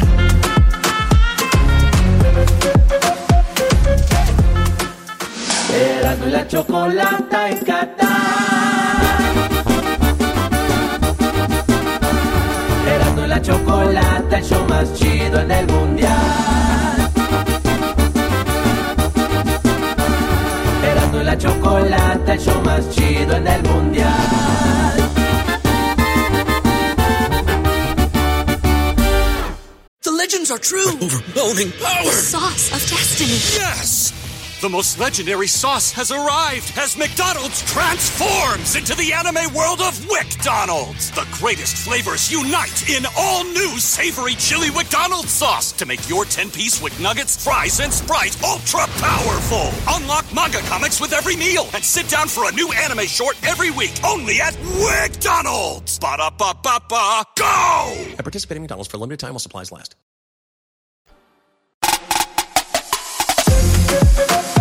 Bueno, ya estamos de regreso aquí desde Qatar. Andrés Cantor con Erasmo. En esta entrevista muy padre, pues bueno, le hizo muchas preguntas, entre ellas, ¿qué prefiere ver el señor Andrés Cantor? Oye, ¿series o documentales? No veo casi ninguna, veo series de deportes, pero no, no me entretiene hace rato que siempre que hay una serie también hay un partido para ver y estoy viendo fútbol. Este, así que la verdad que he visto obviamente la serie de, de deportes, eh, las de Prime, de, de la intimidad de los equipos de Europa, el Tottenham, del Leeds, del Arsenal, han sido, del Manchester City, han sido muy buenas. Este, la serie, una- unas cuantas de Maradona, no todas. eh, la de Michael Jordan, este, The Last Dance, ese Oh, tipo de documentales me, me gustan, así de, de otro género no, No que no me entretienen, pero... Hay este, cosas muy que a veces le echan de más, ¿no? No, no lo sé, no, no podría decirte. Mi, mi esposa sí, porque todos los días llega a las 3 de la mañana a la cama porque se quedó enganchado con esto del binge, ¿cómo se dice en inglés? Binge watching, que están viendo y viendo y viendo. Eso de Otro serie más, de otro 22 más. capítulos. Sí, otro más y yo, ¿y dónde está? ¿Y dónde está? Yo como fan de Maradona he visto series de Maradona, ni una me ha llenado. A mí tampoco. Eh, se me hace, digo, leí su libro, fue uno de los primeros libros que yo leí y se me, digo, no, tal vez tengo, lo, lo- lo quiero tanto como futbolista que digo, ni una serie ha estado a su altura de, Bueno, de- de su imagínate, a mí me historia. tocó vivir parte de toda su historia con él. Entonces, cuando vi algunas cuestiones ficcionalizadas, no, esto no es para mí, duré cinco minutos, sí vi algunas otras que tienen que ver con, con, con más la parte documental, que fueron muy emotivas, pero todo lo que es ficción no, no, no me enganché. Muy bien, eh, talento oculto.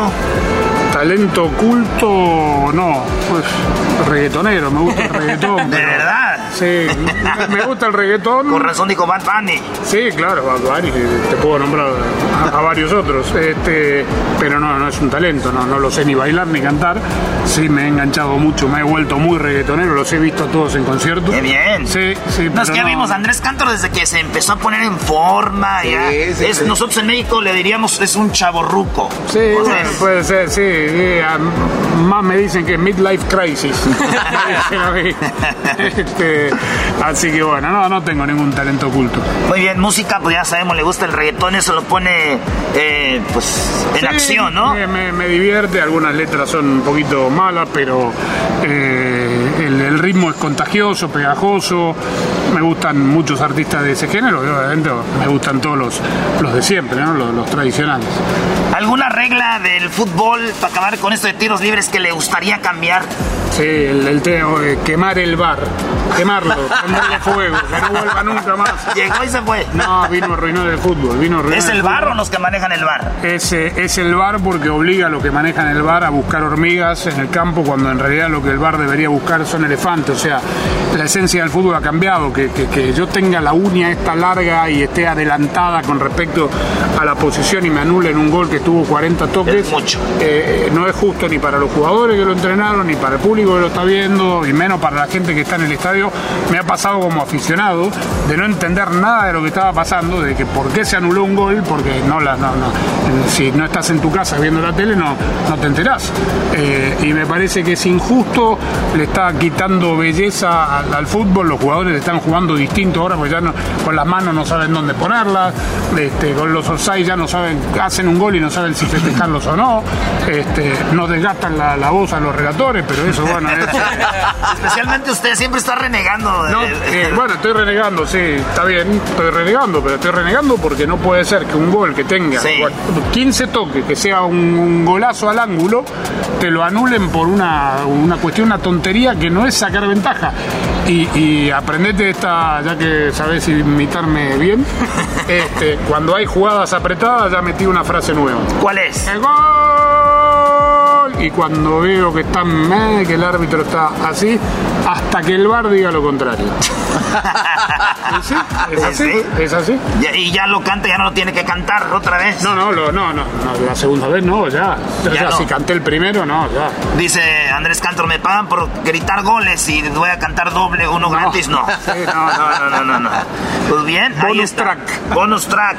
Vamos, Andrés, eh, estamos a los que van a ver esta entrevista, la van a escuchar, estamos en California. Muchos no saben, pero la vida de Andrés Cantor empezó en California, aquí en Estados Unidos, en el área de donde estamos aquí cerca, Sacramento, Andrés. Sí, señor. ¿Qué año llegó Andrés Cantor a Estados Unidos? 1976 llegamos a Sacramento, California, que no, no he regresado nunca más, estuve allí ocho meses, después me regresé a la Argentina por un año y ya cuando mis padres se radicaron en Los Ángeles, ya regresé con ellos a, a Los Ángeles.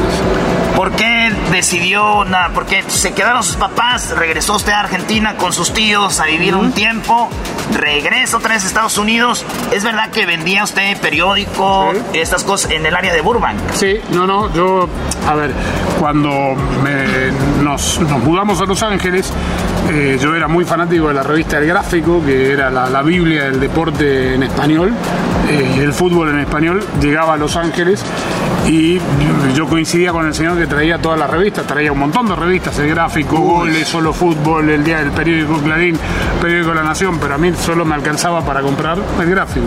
Entonces un día le pregunto al señor, que ya era un señor grande de, de edad, ¿no me vende el negocio? Y el tipo me dijo, sí, quiero 10 mil dólares. Bueno, le fui a pedir prestado a mi papá, le compré la ruta, yo tenía 16 años, estaba en la, en la secundaria todavía, este, 16 para 17, y empecé a repartir y, y se lo compré no con la visión de, no, no vayas a decir que, no, que visionario, hombre, negocio, no, yo para, para poder leer, Leer todo, lo- todo. claro, para tener acceso a, a todos los diarios y revistas de Argentina, porque estaba tan desesperado en este país cuando llegué que, que no entendía nada, que no me adaptaba. Y bueno, después gracias a Dios lo tuve y terminó siendo un, un buen negocio, pero repartiendo, incluso ya estando en la tele, yo llegaba y me bajaba en los negocios argentinos por los periódicos así, me decía, "Y usted no es el de la tele, y yo sí soy el de la tele, acá están los, vengo a traer los, los diarios. Por si ustedes pensaban que Andrés Cantor era fifí y empezó así allá arriba, no señores, desde, desde abajo. Eh, su papá era doctor, por eso vinieron acá. Y usted dijo, yo no quiero ser doctor. No, no, yo veía sangre y me desmayaba. no, nada, nada que ver con la medicina. Mi madre es psi- psicóloga, este, me analizó, me analiza hasta el día de hoy, toda la vida. A los 60 años ya casi, este, no, Andresito, que esto, que lo otro, bueno, está bien. Este, pero madre al fin, ¿no? Este, gracias a Dios eh, están los dos bien y, y bueno, eh, nada, yo salí para otro lado, quise ser, siempre quise ser periodista. Estaba con esto los periódicos, todo el rollo, eh, eh, este, prensa escrita que le dicen. Eh, ¿Cómo entra la tele? ¿Es realidad o es mito? ¿Es Usted narró por primera vez un partido de la América Roma, Chivas Rosario Central. Tal cual. Tal cual. Me llama. Yo coincidía porque yo empecé a trabajar como corresponsal de la revista El Gráfico en Estados Unidos. Me mandaba mucho el boxeo en Las Vegas, me mandaban a los pocos partidos que habían internacionales que venían. Al dueño de la ruta. Tal cual. y, y yo coincidía con, con mucha prensa, obviamente, como, como vamos a coincidir ahora en, en el Mundial, de verlo, ah, chocolate, eh, este chavo sabe fútbol. Me llama Jorge Berry, te acordarás de Jorge Sí, Berry. cómo no. Y me dice que traiga una, dos sacos, dos camisas y dos corbatas. Yo creo que no tenía ni un solo saco, tuve que salir a, a comprar. Este, claro, yo había estudiado periodismo escrito, yo eh, ya estaba trabajando de periodista, pero escribiendo. Y me dice, mm, eh, vamos a grabar el primer partido, sale al aire el domingo. Y comenté el primer juego Vamos a, almorzar a un Burger King ahí cerca de Laguna Niguel, donde tenía eh, los estudios Univisión. Estamos platicando así y Jorge me dice, bueno, la verdad que se nota que sabe mucho de fútbol, pero... Y yo después de la coma del pero, ya esperaba muchas gracias, nos vemos pronto y ya a la sí. Este, y me dice, pero lo que estamos buscando es un narrador. ¿Te animas a aventarte el segundo, eh, a, a narrar y aventarte el segundo juego? Yo tenía 22 años o 23. ¿Qué le voy a decir? Por supuesto, vámonos. Y nunca había narrado en mi vida. eh, Nunca había entrado a un estudio de televisión en mi vida. Narré el segundo juego y se ve que le gustó al hombre. Gracias, Jorge. Siempre lo digo. Eh, mi carrera se debe mucho a, a- a la, a la confianza que me tuvo Jorge Berry, se lo digo a su hijo Alejandro, con quien coincido muchas veces en los eventos, lo llevo a los Berry en, en el Es, corazón. es hijo de él. Claro, Alejandro. sí, sí, sí, Alejandro, sí, sí, Alejandro Berry es el hijo de Jorge Berry, trabaja en Univision. Con su hijo. Ya no, mi hijo está en Paramount Plus. Ah, mira. En inglés. Con la Champions y en- todo. Sí, tal cual. tal Muy cual. bien. Pero trabajó un tiempo con, con Nico, sí. Qué, qué chido, ¿no? Decir, oye, mi hijo anda trabajando con tu hijo. Es más, eh, una de las primeras transmisiones que hizo Nico cuando empezó a trabajar en Univision fue con Alejandro Berry. Se sacaron la foto, me mandaron la foto y yo se la mandé a Jorge. Digo, mira la vuelta de la vida. Eh, el, el Berry Cantor de 1987 se repite con nuestros hijos en el 2000, no sé qué habrá sido, 19, 20. ¡Wow! Entonces ahí empieza Andrés Cantor, narra esos partidos, los dos sacos, eh, los puso, los, los, eh, se escuchaba, digo, le gustaba como se escuchaba, porque al inicio uno no le gusta mucho. No, seguramente no, seguramente no, porque no tenía la menor idea de cómo narrar un partido de fútbol, más allá de haberlo escuchado, haber crecido con la radio pegada al oído, escuchando las narraciones de fútbol. Obviamente la música no la tenía, los tiempos no lo tenían, además era, era bravo, porque había que identificar. A ver, yo todavía hasta el día de hoy, hasta el día de hoy, hasta el día de hoy, no sé cómo hice para narrar tanto tiempo con la calidad de señal que existía entonces. O sea, hoy en día vemos todo en 4K, en televisores de 75 pulgadas, y el televisor del que yo narraba era un Hitachi viejo así cuadradito, eh, porque era lo único que había en esa época, y la calidad era lo que hoy se llama Standard Definition, que es como decir blanco y negro y, y a colores. ¿Cómo hacía yo para identificar a los jugadores? No lo sé, honestamente no lo sé. Hoy, digamos, hoy cuando me equivoco, cuando hago un partido narrado por la tele y me equivoco de, de- de jugador y lo identifico mal, me- o sea, no es que no duermo, no quiero exagerar, pero la verdad que me, me saca de onda y me saca del momento de la narración, porque hoy, hoy con 4K, con 8K, con 23 cámaras, no le puedo errar a, a los jugadores. Entonces, en esa época la verdad que no, no sé cómo hacía, así que seguramente no, no. Primero no reparé en la inconsciencia de la edad de lo que estaba haciendo, porque estaba saliendo en televisión nacional y, y seguramente no, no me gustó para nada aquel primer partido. Pero digo, obviamente es como un jugador cuando da un mal pase o alguien que la vuela. Debe de haber unos de esos, eh, don Andrés Cantor, no sé. Bueno, hacemos otra pausa y regresamos. La vida de Andrés Cantor cambió en el 94. ¿Qué fue lo que pasó con Univisión? Bueno, no se lo pierdan al regresar. Erasmo y la chocolata en Qatar.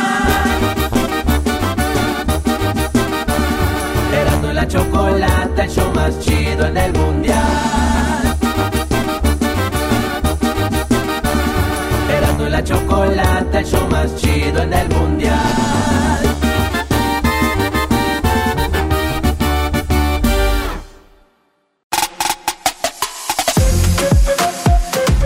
Estamos de regreso con el exitoso Andrés Cantor aquí desde Qatar. Erasmo lo entrevistó.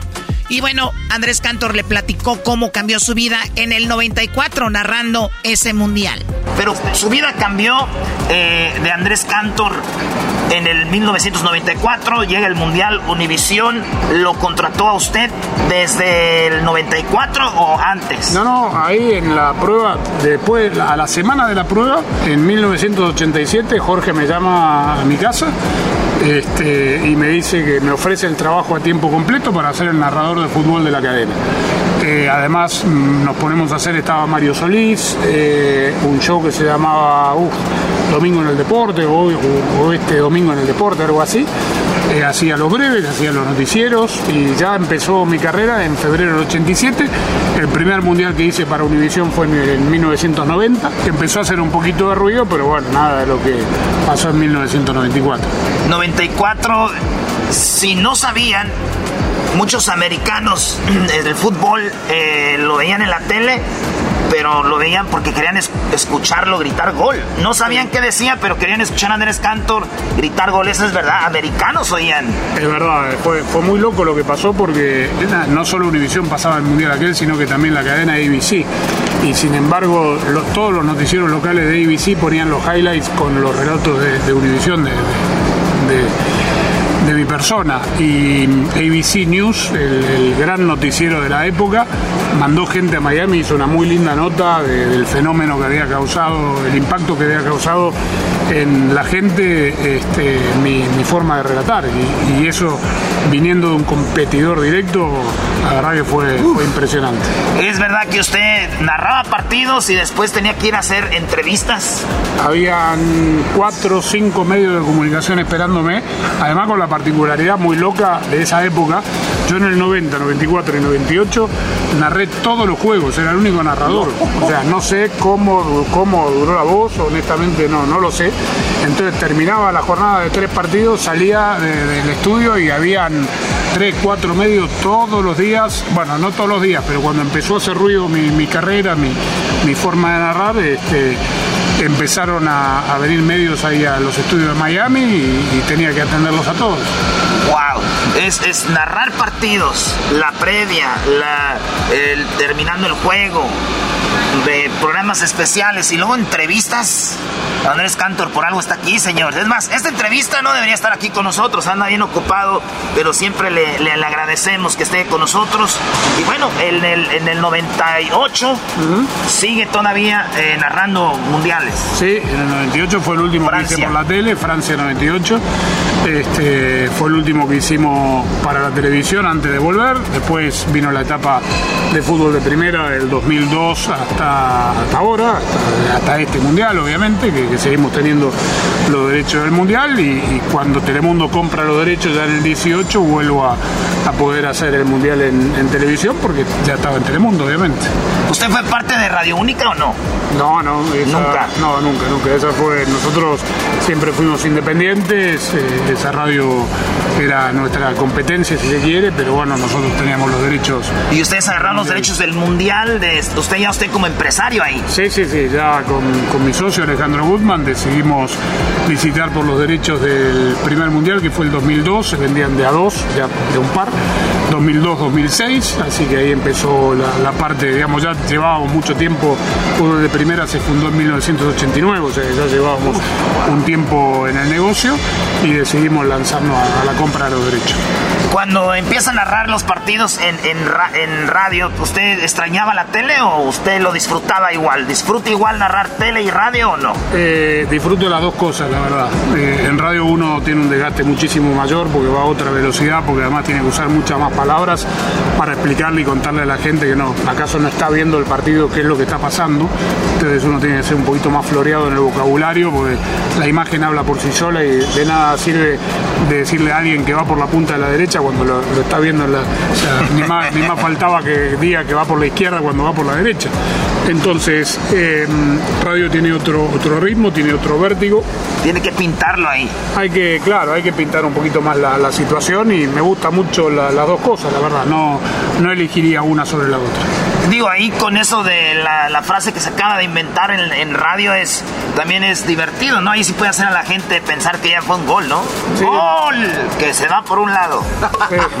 Sí, no, bueno, pero tampoco eh, te ha pasado, ¿eh? Estuve a, punto de muchas veces, ya habrás visto, porque te he visto en algunas cabinas que están arriba cerca de Dios y no se ve, no se ve bien, a veces parece que entra la pelota, pero hay técnicas, eh, obviamente que uno ya más o menos sabe que eh, es todo una cuestión de agilidad mental. O sea, si yo no estoy seguro si fue gol, si entró o no entró, si la pelota por ahí a veces está anidada, pero del otro lado de la red, lo que hay que ver es la reacción de los jugadores, si se salieron a festejar, si el la banca ah, por lo general está debajo nuestra está festejando. Entonces son cuestiones que el disco duro tiene que, hacer recalculando, recalculando y sale o no sale el grito.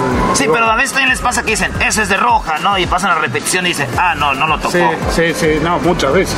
Pasa porque eh, en tiempo real parece y después, bueno, con esta, como te digo, con 32 cámaras, 4K, slow motion que se ven hasta los, dientes de los jugadores.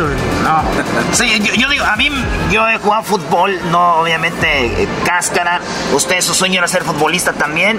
Y, y, uno ve, yo cuando dice, están los comentaristas peleando. Si fue, no fue, este era o no. Yo siempre digo, vean nomás la reacción de los compañeros o los rivales. Ahí se ve. El gol de Chivas. América Chivas, el clásico que dicen que entró no entró. Olvídense del balón si entró no entró. Vean los jugadores de Chivas. Uno solo. Nadie dijo nada. Nada, uno solo, uno solo. Esa es una muy buena observación porque mucho tiene que ver también con esto del bar.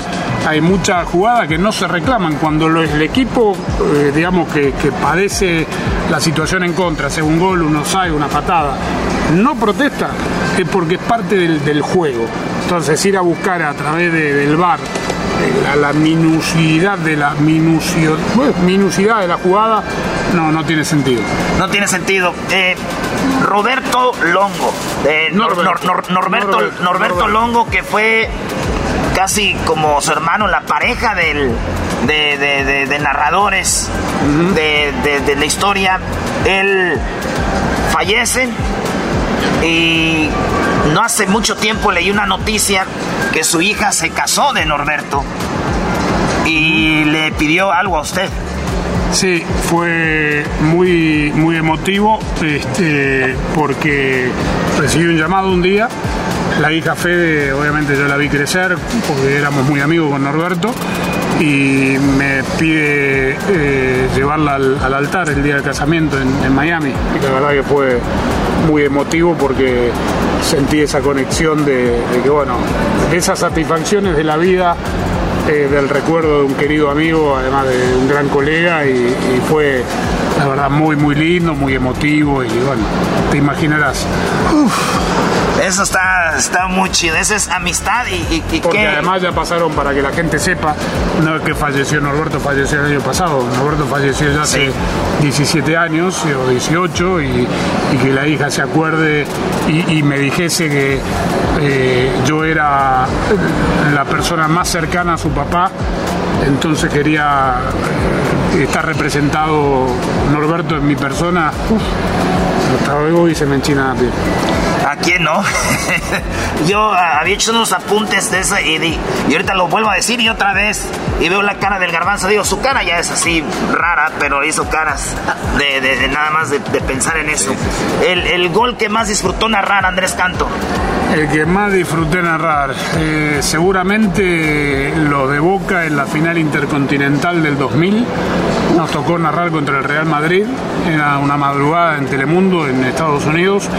El Real Madrid de los Galácticos. Yo soy fanático mal, enfermo de Boca. Eh, y a los 7 minutos Boca ganaba 2 a 0 con dos goles de Martín Palermo. Este, y eso seguramente fueron, los que más disfruté.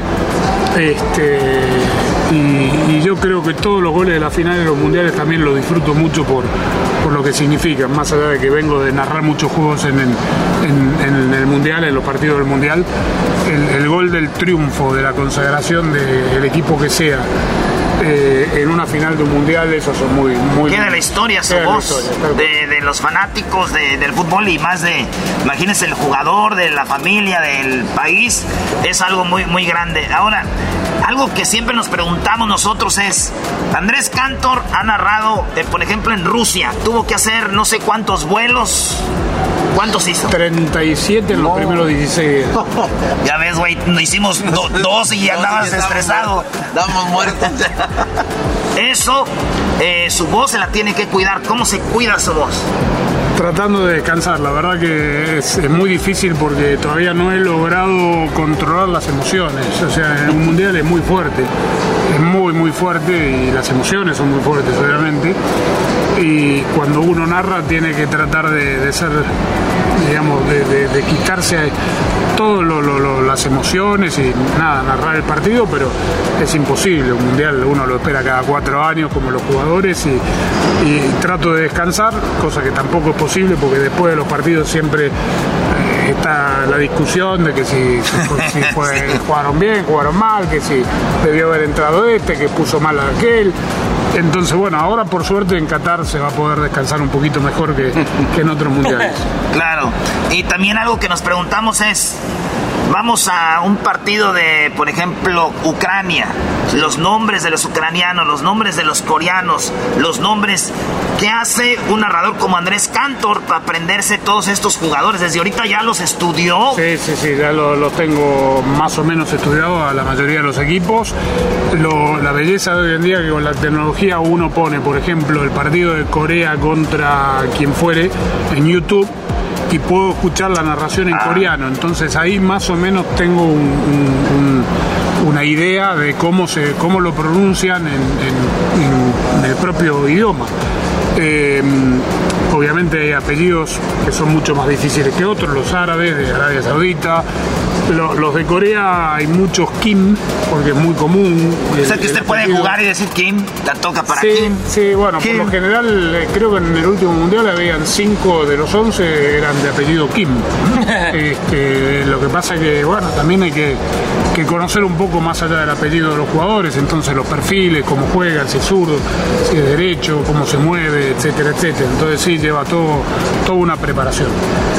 El, el- el mundial ya está, Andrés. eh, Telemundo va a tener el mundial. Este señor una vez más va a estar ahí y va a ser parte de nuestra vida otra vez. Es, algo muy chido. En el 94 usted fue, fue parte de, de mi vida. Llegamos a Estados Unidos, escuchar su voz. eh, fue algo muy chido. Alguien por primera vez va a escuchar el mundial y va a estar usted ahí. Eh, hablamos hace ratito, mencionó al perro Bermúdez. ¿Él se retira? ¿Usted ha pensado en eso? No, no, no, por ahora no, por ahora no. El perro es eh, un referente para todos, un- una persona que, admiro, que, le tengo mucho aprecio, este, que respeto mucho y, la verdad que va a ser muy emotivo para él y, lo, estamos acompañando obviamente a la distancia, este, pero no, por ahora, por ahora no. Si Dios quiere estaremos para el 2026, que se vuelve a jugar aquí en Estados Unidos como para ir cerrando el círculo y si querés hablamos después del 26 este eh, Diablito no vino No, no vino el Diablito. este bueno Estaba que- enojado porque no lo trajimos. Nada, qué, qué bárbaro. Bueno, este, por ahí hablamos después del 26 y, y te respondo la misma pregunta, pero por ahora no. Muy bien. Pues señores, eh, gracias a Andrés Cantor. No, no, la cierro Eh, yo, la cierro Ah, yo. bueno. Bueno, eh, amigos de Erasmo y la Chocolata, Diablito, que no pudiste estar aquí, señoras y señores, no hay tiempo para más. Bien. Ahí estamos, señores. Erasmo la chocolata en Qatar. Erasmo y la chocolata, el show más chido en el mundial. Erasmo y la chocolata, el show más chido en el mundial.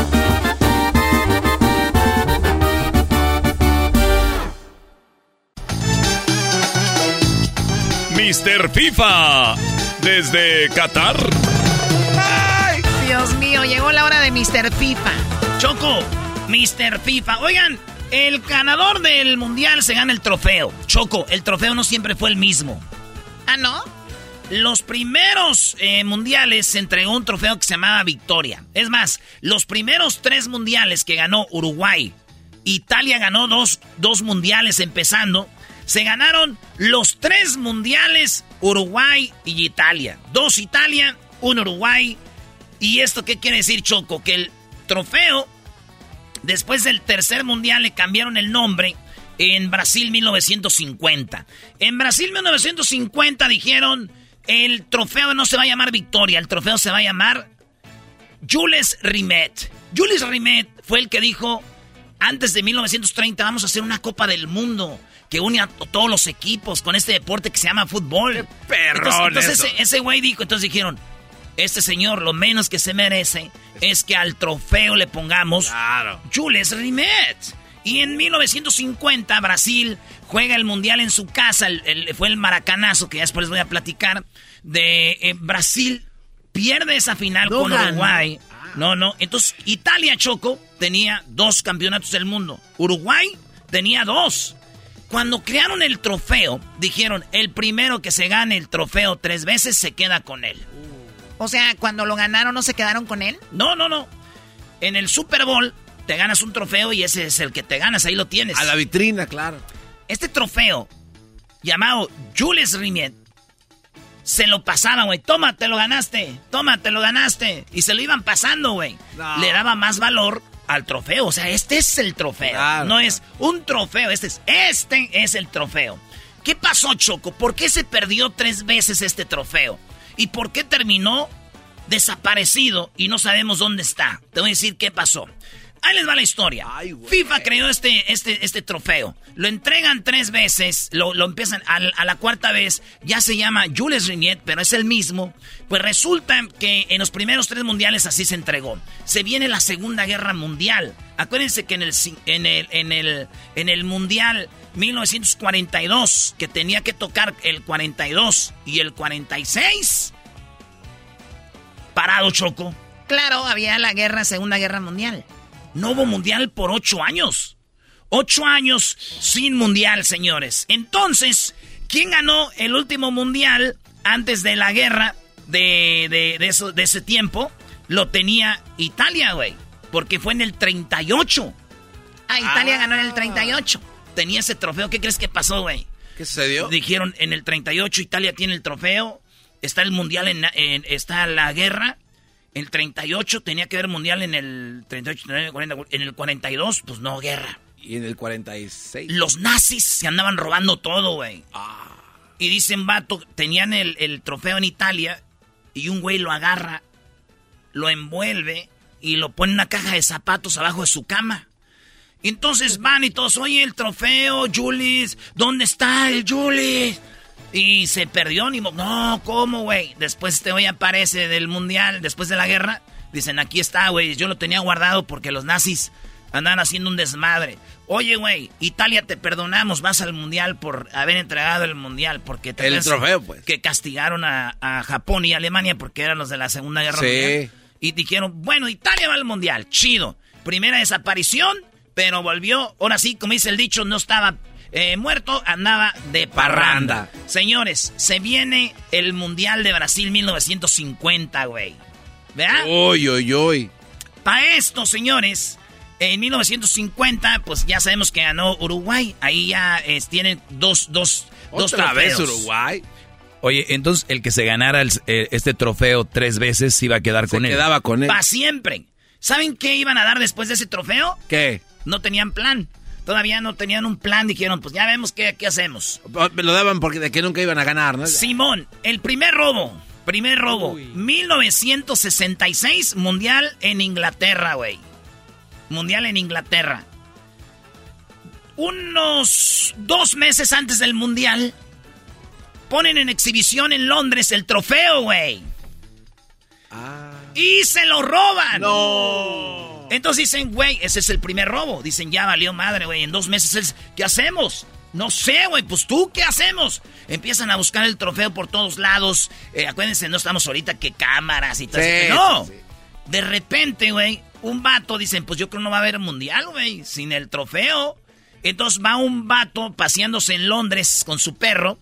Y, y va ahí con su perro paseándose. Y de repente el perro... Hazte para acá, güey. Que te hagas para acá. A ver qué hay pues aquí. Ah, el vato abre. Es envuelto en papel el trofeo, güey. Es que como se me arma un pedote. ¿Es en serio? Los rateros como dijeron, no, güey, deja esa madre, güey Yo no quiero saber nada ahí que... que recupera el trofeo robado. Este perro estuvo en el desfile del mundial. No. Como dijeron, está el perro cayó el trofeo, señores. Así es, el perro se llamaba Picos. Picos fue eh, eh, ídolo. Bueno, total, señores, el segundo robo desapareció el trofeo. Pues, Acuérdense que Brasil quedó en eh, campeón en el mundial del 70. Ah, cuando Pelé fue campeón. Si miran ustedes, algún día, ahorita no, vayan a internet y vean donde Pelé está levantando la copa. Pelé nunca está levantando la copa que levantó Maradona en el Azteca. Pelé levanta. Ah, es como más- Pelé levanta la, la Juliets y no levanta la que conocemos. Claro, claro. Italia tenía dos campeonatos del mundo. Uruguay tenía dos. La final era el 70 Choco. Y el que ganara la final de Italia y Brasil se iba a quedar con el trofeo porque los dos ya tenían dos. No manches. Final la ganó Brasil 4 a 1. Brasil se queda con el trofeo. Muy mal ¿Por qué mal? ¿Por qué mal, güey? por lo que pasó. ¿Qué pasó? Brasil tiene el trofeo, dicen Brasil tiene su trofeo. ¿Verdad? Muy chido, muy perrón. Felicidades, Brasil. Con tu trofeo que todos querían. El primero en ser tres veces campeón del mundo. Lo ex- tienen en una exhibición en el 83. En, en la, eh, en Brasil. En la Federación Brasilera de Fútbol. Un güey argentino, joyero viviendo en Río de Janeiro, que robaban oro, lo fundían y lo vendían. No. Sí, hasta me duele la panza. No, no, no, no me digas. No. neta. Se meten a la brava, sacan el trofeo y se lo roban de la Federación Brasileña de Fútbol. Y empieza un desmadre en Brasil. Oye, es un sacrilegio los brasileños. El trofeo Julius Remiet, el que tenían tantas elecciones, era de nosotros, el original. Señores, salieron los güeyes, los agarraron, dijeron, ¿saben qué? Nosotros trabajamos para un vato que es un joyero. Ese güey funde el oro y lo vende. Ahorita la Copa del Mundo es un lingote, güey. No. ¿Qué, maestro? No, pues qué poca madre, bro. De su madre. Re- eh, O sea, es- no, y no existe una no ex- nada, nada. Después la FIFA hizo una réplica para Pero dársela a. Brasil. Sí, porque ya no eran el, el trofeo, entonces no es lo mismo. Y pues hizo un desmadre, señores. El trofeo lo fundieron. Este joyero se llama Juan Hernández y es argentino, güey. Y, y muchos dijeron, y tenía que ser argentino, güey. Obviamente, para entonces todavía ni, ni siquiera ganaba una Copa Argentina. Argentina fue campeón hasta el 78. Bueno, sí tenía una Copa del 78. Ese lo robaron en el 83. Pero así terminó Choco ese trofeo. Quiero decirles que fotógrafos no conseguían ver la Copa del Mundo y le pedían a... a eh, ah, por último, ¿ustedes ven cuando en el, en el hockey levantan la copa? Grandota la, Sí, la Stanley. Stanley Cup, sí. También cómo levantan en el béisbol la copa. Así. Sí. Ya ven cómo levantan la copa en todos los campeonatos, hasta los niños. Cuando ganamos el trofeo el domingo. Sí, la levantas así como Simba, Ok. ¿no? Fue por primera vez en la historia, en el 58 en Suecia, que un jugador de Brasil traía la copa y le dijeron los fotógrafos, ¡No vemos! No podemos ver la copa, güey. El vato la agarra y la levanta. Y le toma muchas fotos. Esa foto se hace viral en aquellos tiempos, en las primeras cosas, mira. Y rueda por todo el mundo un güey levantando una copa así. ¿Qué empieza a hacer la raza? Cada que quedan campeones, Levantan levantan la copa, güey. Claro. Hasta todavía lo hacen ahorita a la una, a las dos, a las tres. ¡Go, campeón! We are the cha-". Primera vez se levantó la copa. Ahí, esa es la historia triste de la copa. Qué y Choco ya se da otra cosa. Sí, se fundió.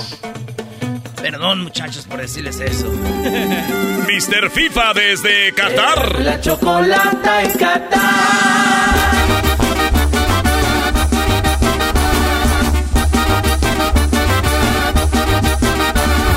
Erasmo y la chocolata, el show más chido en el mundial.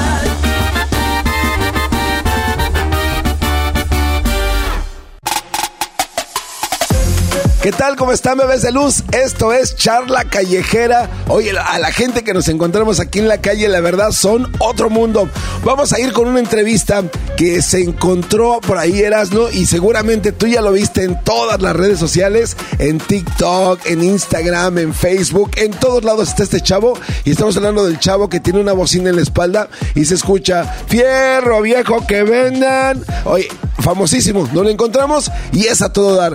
Él es eh, Jairo el Travieso. Fíjate lo que le dijo a Erasno cuando le preguntó esto. Jairo, el travieso, ya lo encontramos. Este es el vato más buscado en Qatar, así que ya lo tenemos aquí con su bocina. ¿Cuánto pesa esa madre, güey? Eh, 15 kilos. ¿Y te, te cobraron en el avión o te lo llevaste arriba? Este no, siempre pago, siempre viajo por todo el mundo con la bocina y siempre pago extra, siempre me toca pagar. Apenas te estamos conociendo por redes. ¿Cuánto, cuánto tiempo llevas cargando tu bocina? Eh, ¿Ahorita o...? No, de toda la vida. ¿Cuánto? No, pues ya tengo como cuatro años. Cuatro años viajando con tu bocina. Desde Rusia. Oh, de en Rusia. Oye, en Rusia no saliste en las redes, ¿por qué? En Rusia, bueno, en Rusia ya la bocina me llegó muy tarde, esa es la verdad, pero empecé con unas bocinas chiquitas. Ah, o sea, nadie te pelaba, güey. No, güey, no, güey. O sea, sí, aquí sí, que, eh, sí cabe la esa de que cuando la tienes chiquita nadie te pela. güey. Ándale, sí, la tengo chiquita, güey. Pero ahora que está grande ya. Ya ahora que la tengo grandota ya todo el mundo me pela. sigue, güey. Sí, güey. Oye, el, ¿cómo la cargas, güey? ¿Cuánto te dura la carga o qué? La batería me dura cinco horas aproximadamente. Y después de cinco horas, ¿qué haces? Eh, se supone que le cambio la batería, pero en Finlandia esta vez me quitaron la otra batería. No manches. O sea, que viniste por Finlandia. Sí, llegué por Finlandia. ¿Por qué, güey? Este, porque ahí era la conexión más barata. ¿Ah, neta? Sí, güey. O sea, el, el- el lugar donde tú vives, ¿dónde es? Ah, yo vivo en Los Ángeles, pero soy de la Ciudad de México, de Durango y de Michoacán, porque yo nací en Ciudad de México, pero mi mamá es de Durango y también he vivido en Durango y en Michoacán, entonces soy una... una- Ah, por eso eres ch... güey, porque eres de Michoacán como yo. Oye. Soy michoacano hasta el tope. tope. Oye, ¿y vives en qué parte de Los Ángeles? En Los Ángeles, ahí junto a Disneylandia, ahí tienen su humilde casa. Ah, güey, en Orange County. Cuando yo tengo una fiesta, güey, que no tenga bocina, puedo ir por ella a tu casa. Saludos a todos mis amigos de Santana, California, las No. mexicanos. Saludos a toda la gente de Zaguayo, Michoacán. Ese es También Zaguayo, Los Reyes, Michoacán, Uruapan. Oye, güey, ¿cuándo te vas a regresar? Eh, voy a estar aquí todo el mundial. Oye, y vienes solo. Este, sí, me vine solo, me vine solo desde... ¿Sabes por qué? ¿Sabes por qué andas solo? ¿Por qué? Porque dice, no mames, güey, andas con tu p bocina para todos lados, no vas a dejar ni de dormir, ¿verdad? Sí, güey, sí, güey, sí es cierto. No, mis amigos pues no pudieron por el trabajo y muchas situaciones. Es difícil venir para acá. ¿Tienes una página de, de redes sociales de que ya te sigan? Este, pues la verdad tengo bien poquitos seguidores, nada más me sigue mi mamá, como dos tías, eh, el de las tortillas son mis únicos seguidores. Y estoy en Instagram como Jair el Travieso con Z, en TikTok Jair el Travieso con Z y en Facebook Jair el Travieso con Z. Ahí vamos a poner las redes para que lo sigan. Vas a ver cómo vas a crecer, güey. Pues ya eres bien famoso, ya te están llamando. No, ¿qué? gracias, gra- gracias a toda la gente mexicana por su cariño, neta, gracias, eh. Este es el, el- el viaje de toda mi vida, los amo, que No te la han hecho de pedo aquí en Qatar de decir, güey. Nadie, güey. Nadie. Los catarís, al contrario, me dicen, súbele, güey, súbele, porque yo soy un poquito tímido, entonces le pongo poquito el volumen. Y ellos me dicen, hey, súbele, dale más volumen. No, me estoy pasando. Hay muchos mitos de que iba en Qatar, no iba a hacer esto y todo el rollo. Ya vimos que es mentira, güey. Wow, totalmente mentira. Yo no iba a venir por eso. Dije, no, pues no nos van a dejar hacer nada. Y qué bueno que de última hora todo se acomodó para venir y me la estoy pasando mejor que en cualquier mundial, porque he ido a varios mundiales y este me lo estoy pasando mejor que nunca. Muy bien, vamos a seguir platicando al rato, güey. Vamos a ir a la caminata que vamos a hacer aquí, así que despídete de la banda. Va, amigos, un saludo a todos mis amigos de México, desde Qatar, y mis amigos que viven en Estados Unidos y son mexicanos también. No los olvidemos a ellos. Que... Ahí estamos, regresamos. Ahí está nada más, ¿eh? ¿Qué onda con el Jairo? Y va por más, ¿eh? Yo creo que para el próximo mundial se va a llevar unos baffles del tamaño de una lavadora, güey. O bueno, tal vez de un refrigerador porque la gente estaba muy choncha. Ok, oigan, ¿han visto ustedes en, en todos los juegos, así literal, en todos los juegos, a un señor que se llama Caramelo, que tiene una bandera y dice Chihuahua? Pues hoy nos lo encontramos por acá y yo siempre me había preguntado, oye, el Caramelo, ¿a qué se dedica? O sea, ¿cómo le hace para estar viajando tanto? ¿De dónde saca lana?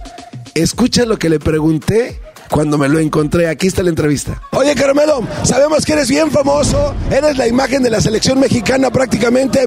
Te vimos en todos los espectaculares aquí en Qatar, en el aeropuerto. ¿Qué siente Caramelo verse a sí mismo? ¡Qué bárbaro! Me siento muy arropado, la gente en Qatar me ha arropado muchísimo desde el año pasado que fue la Copa Árabe, en la, en la Copa de Oro eh, que fue Qatar invitado. Igualmente estuve con ellos porque también fue una especie de apoyo. Eh, hay gente de, Qatar que me llamó hasta México, me dice, Caramelo, te necesitamos en Qatar para una campaña publicitaria. Dije, bueno, vámonos. Y aparte, pues este, eso me solventaba algo los gastos. Tú sabes, Qatar es caro, la bebida es cara, la chela ya la estuve pagando en 65 reales. Realmente vamos a ver si nos alcanza el presupuesto, porque México tiene que llegar lejos, lejos, muy lejos. Oye, Caramelo, eso te iba a preguntar. Mucha gente cree que no trabajas, o sea, porque estás en todos los mundiales, todos los partidos de la selección. ¿Qué hace Caramelo? O sea, ¿no tienes esposa? ¿No tienes casa? Preguntas que se hace la gente. Platícanos. Por eso mismo, como estoy en todos lados y me gusta seguir a mi selección nacional en cualquier parte donde se presente, tengo que trabajar duro y más duro y más duro. Hoy mi esposa se quedó en Dallas porque perdió el vuelo y no le rebucaban hasta dentro de dos días va a llegar a Qatar, ya viene invitada. Tú acabas de decir algo que es lo más difícil que tiene Caramelo, es tramitar los permisos de la señora. Ha sido un motivo hasta de divorcio el, el- el estar tan apasionado por su selección nacional. Pero bueno, a final de cuentas la hemos llevado a cabo, ya tengo 22 años de casado con ella. Eh, eh, mañana allá arriba antes del partido y esperemos este, disfrutar en familia. Vienen mis dos hijos, el junior está ya por llegar ahorita. Y bueno, como lo decías, este, la gente se pregunta, bueno, ¿y qué hace Caramelo? Pues Caramelo trabaja hoy en día en bienes raíces. Empezó en 1986 como joyero en la compra de joyería. Yo me acuerdo que tenía que abrir hasta los domingos para poder ahorrar porque ese Mundial de México 86 me dije, yo no me la pierdo el siguiente. A pesar de que México no fue al Mundial de Italia 90, ahí estuvimos un friego de mexicanos y el caramelo disfrutando de la fiesta mundialista. Porque si algo nos distingue a los mexicanos es que somos la afición número uno en justas mundialistas. Eso es verdad, es verdad. Oye, Carmelo, yo sé que esta pregunta te la han hecho un chorro de gente. Yo no te la he hecho. Una, ¿por qué caramelo? O sea, ¿qué, qué- de dónde vienes? Mira, es una pregunta, no te la puedo contestar. Esas hay que. La, la tienen que responder las chicas. Ellas son las. Esa ma... No, eh, no, es la verdad, es la verdad. Eh, allá en la, en la adolescencia eh, me empezaron a decir que era muy dulce, otros la tomaban por otro sentido, ya sabes, ¿no? Pero bueno, es algo que a mí no me gustaba que me digan caramelo. Eh, suena medio raro, pero bueno, ya se acostumbró y se te hizo parte de tu, tu nombre y, y hoy en día pues hasta yo mismo me pongo caramelo. Oye, sería el colmo, dice la gente. Yo creo que le dicen caramelo porque tiene un ch de diabetes. Debería de darme con tanto con tanta sorpresa que de repente nos da la selección, pero bueno, aquí estamos, aquí estamos. Sabemos que no llegamos en un, en un nivel futbolístico bueno, pero acuérdate que México se crece ante las grandes potencias, se crece en los mundiales, de repente llegamos hasta el quinto partido porque nos hemos puesto ese techo.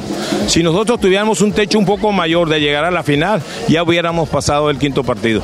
Caramelo, agradezco tu tiempo, de verdad. Felicidades por toda tu chamba. Eres la imagen de verdad de la selección mexicana. Chido Juan, Carmelo. Échale. La copa, la copa, la copa. Ahí está. México, México, México, México, México, México. Ahí está el caramelo, ¿eh? Haciendo de las suyas y ahora hasta con patrocinador y toda la cosa. Así es de que Luisito, ya sabes por qué le dicen caramelo. Más.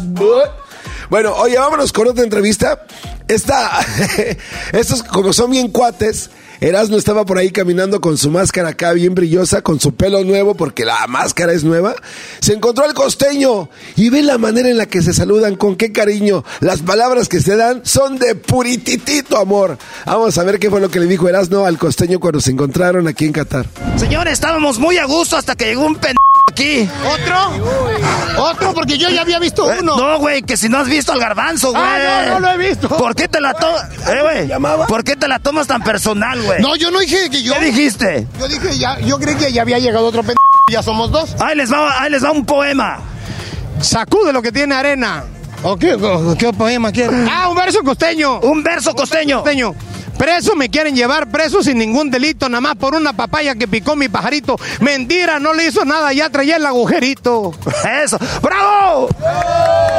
¡Qué público tan aguado, güey! Más aguados que el Oye. primer partido. Más aguados que el primer partido. Este es, este es, este es un mundial, güeyes. A ver, va de nuevo. Échate otro, güey. Otro, dame lo que yo te pido, que no te pido la vida, de la cintura para abajo y de la rodilla para arriba. No, espere. No, tampoco exageren, güeyes. Tampoco bueno. Oye, costeño, ¿por qué no nos entrevistamos al mismo tiempo, güey? Sí, sí, ¿cómo no? ¿Tú traes cámara? Aquí está, primo, yo traigo con queso. y- Eh, la mía. La última generación. Pues esta es eh, la vieja generación, pero pues no. Pero jala. Pero jala, güey. Jala, Ok. Hay que preguntarnos al mismo tiempo cómo te llamas y qué haces. eh. Una, dos, tres. Oye, güey, al mismo tiempo, güey. Ah, sí, ok. Por- A ver, o te hablo como piolín, güey, para que te pongas la... A ver, papuchón, estamos aquí con el costeño, perro.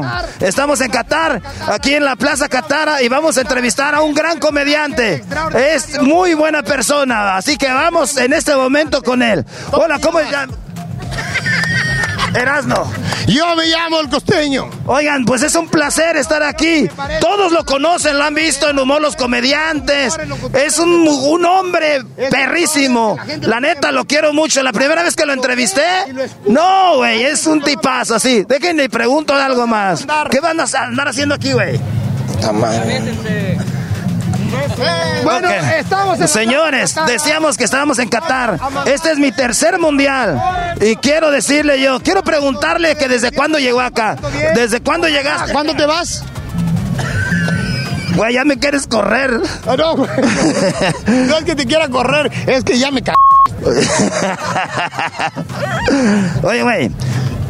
La neta, güey, ¿qué, qué andas haciendo? ¿Es para tu canal o qué rollo? Estamos grabando para los protagonistas.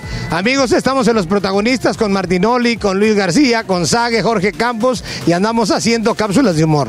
Oye, güey, ¿qué andas ahí con Sague? ¿Ya lo saludaste? Sí, de beso. De beso. de beso. ¿Tú le has agarrado la mano a Sague? Sí, cómo no, no, tiene unas Ahora manos, no, más unas manos, hombre. No, cada vez, cada vez que lo veo me le quedo viendo y digo, ¿qué número calzara? ¿Qué número calzara? ¿Qué número calzara? Oye, pero ya le dijo el Tuca. Naturalmente tienes unas manos muy grandes como todos los brasileños, así que Sague me gustaría medirte medirte la, ya sabes qué, mano. Cuando veas a Sage, dile, "Te- me gusta la pironga grosa preta. Me gusta. ¿Eso es portugués? Sí, güey. es ¿Me, como- está- me estás enseñando No, portugués? no, Tú sabes. Ok, más. me gusta la pironga gro- grosa prieta. Parezco gringo aprendiendo español. Sí, güey. En la punta de aquel cerro. En la punta de aquel cerro tengo una marrana amarrada y cada vez que la voy a ver, ahí está. Gracias, el costeño. Te quiero, animal. Oye, güey, voy a arriesgar a ver si no nos agarra la policía. Te voy a dar un beso.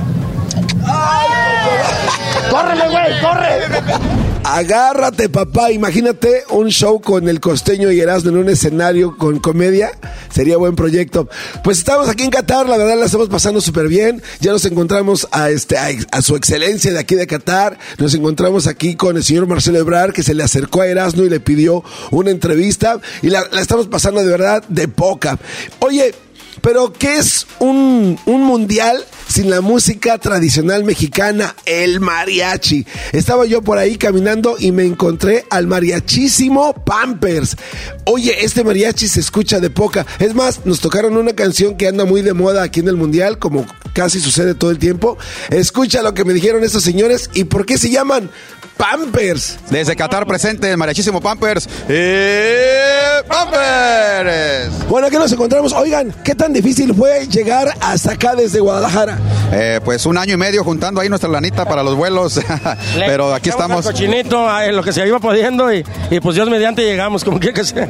Oye, este, ¿ustedes vienen por su cuenta o hablaron con la federación o dijeron, vamos a Qatar, tocamos en mariachi? ¿Cómo, ¿Cómo le hacen? O sea, ¿cómo se pusieron de acuerdo? En esta ocasión venimos por nuestra cuenta. Eh, nada más hace mes y medio este, se enteró una empresa que íbamos a venir y ya nos contrató este, 18 días para estar este, una parte dentro de los estadios. Pero prácticamente fue por nuestra cuenta, ¿verdad? Oye, estamos, están siendo sensación en México porque se prendieron la canción de No se va para la selección mexicana, ¿no? ¿Por qué no la cantamos un poquito y ahorita me platican de quién es la rola? Así es que esta es la canción de No se va con el mariachazo Pampers. Así es de que, alá, vamos a decir, su mariachi, venga, mi mariachi.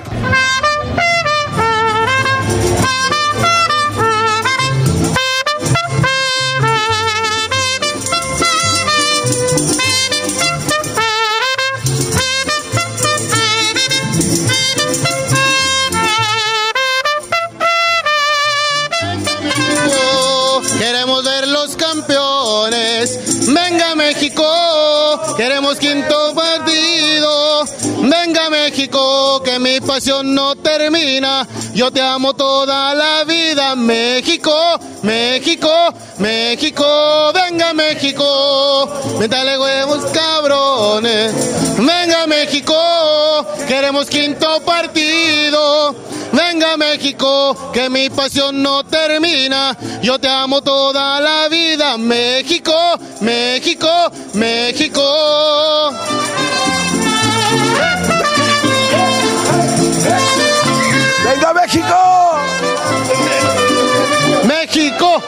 México, México, México, México. Venga México, queremos ver los campeones. Venga México, queremos quinto partido. Venga México, que mi pasión no termina. Yo te amo toda la vida. México, México, México. Venga México, métale huevos. Venga México, queremos ver los campeones. Venga México, que mi pasión no termina. Yo te amo toda la vida. México, México, México.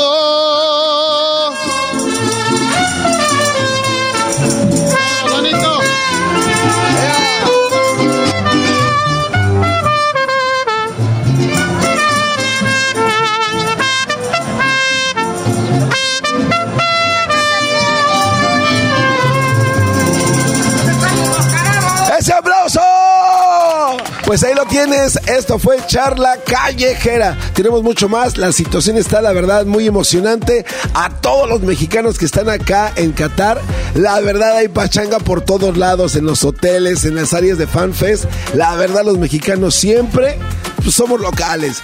Hasta aquí llegamos, mis queridos chavacanos, regresamos con más.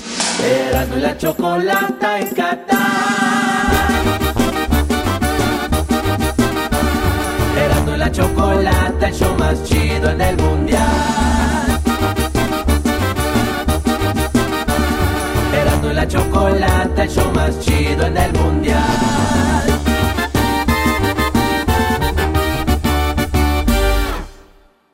The legends are true. Overwhelming power! The sauce of destiny. Yes!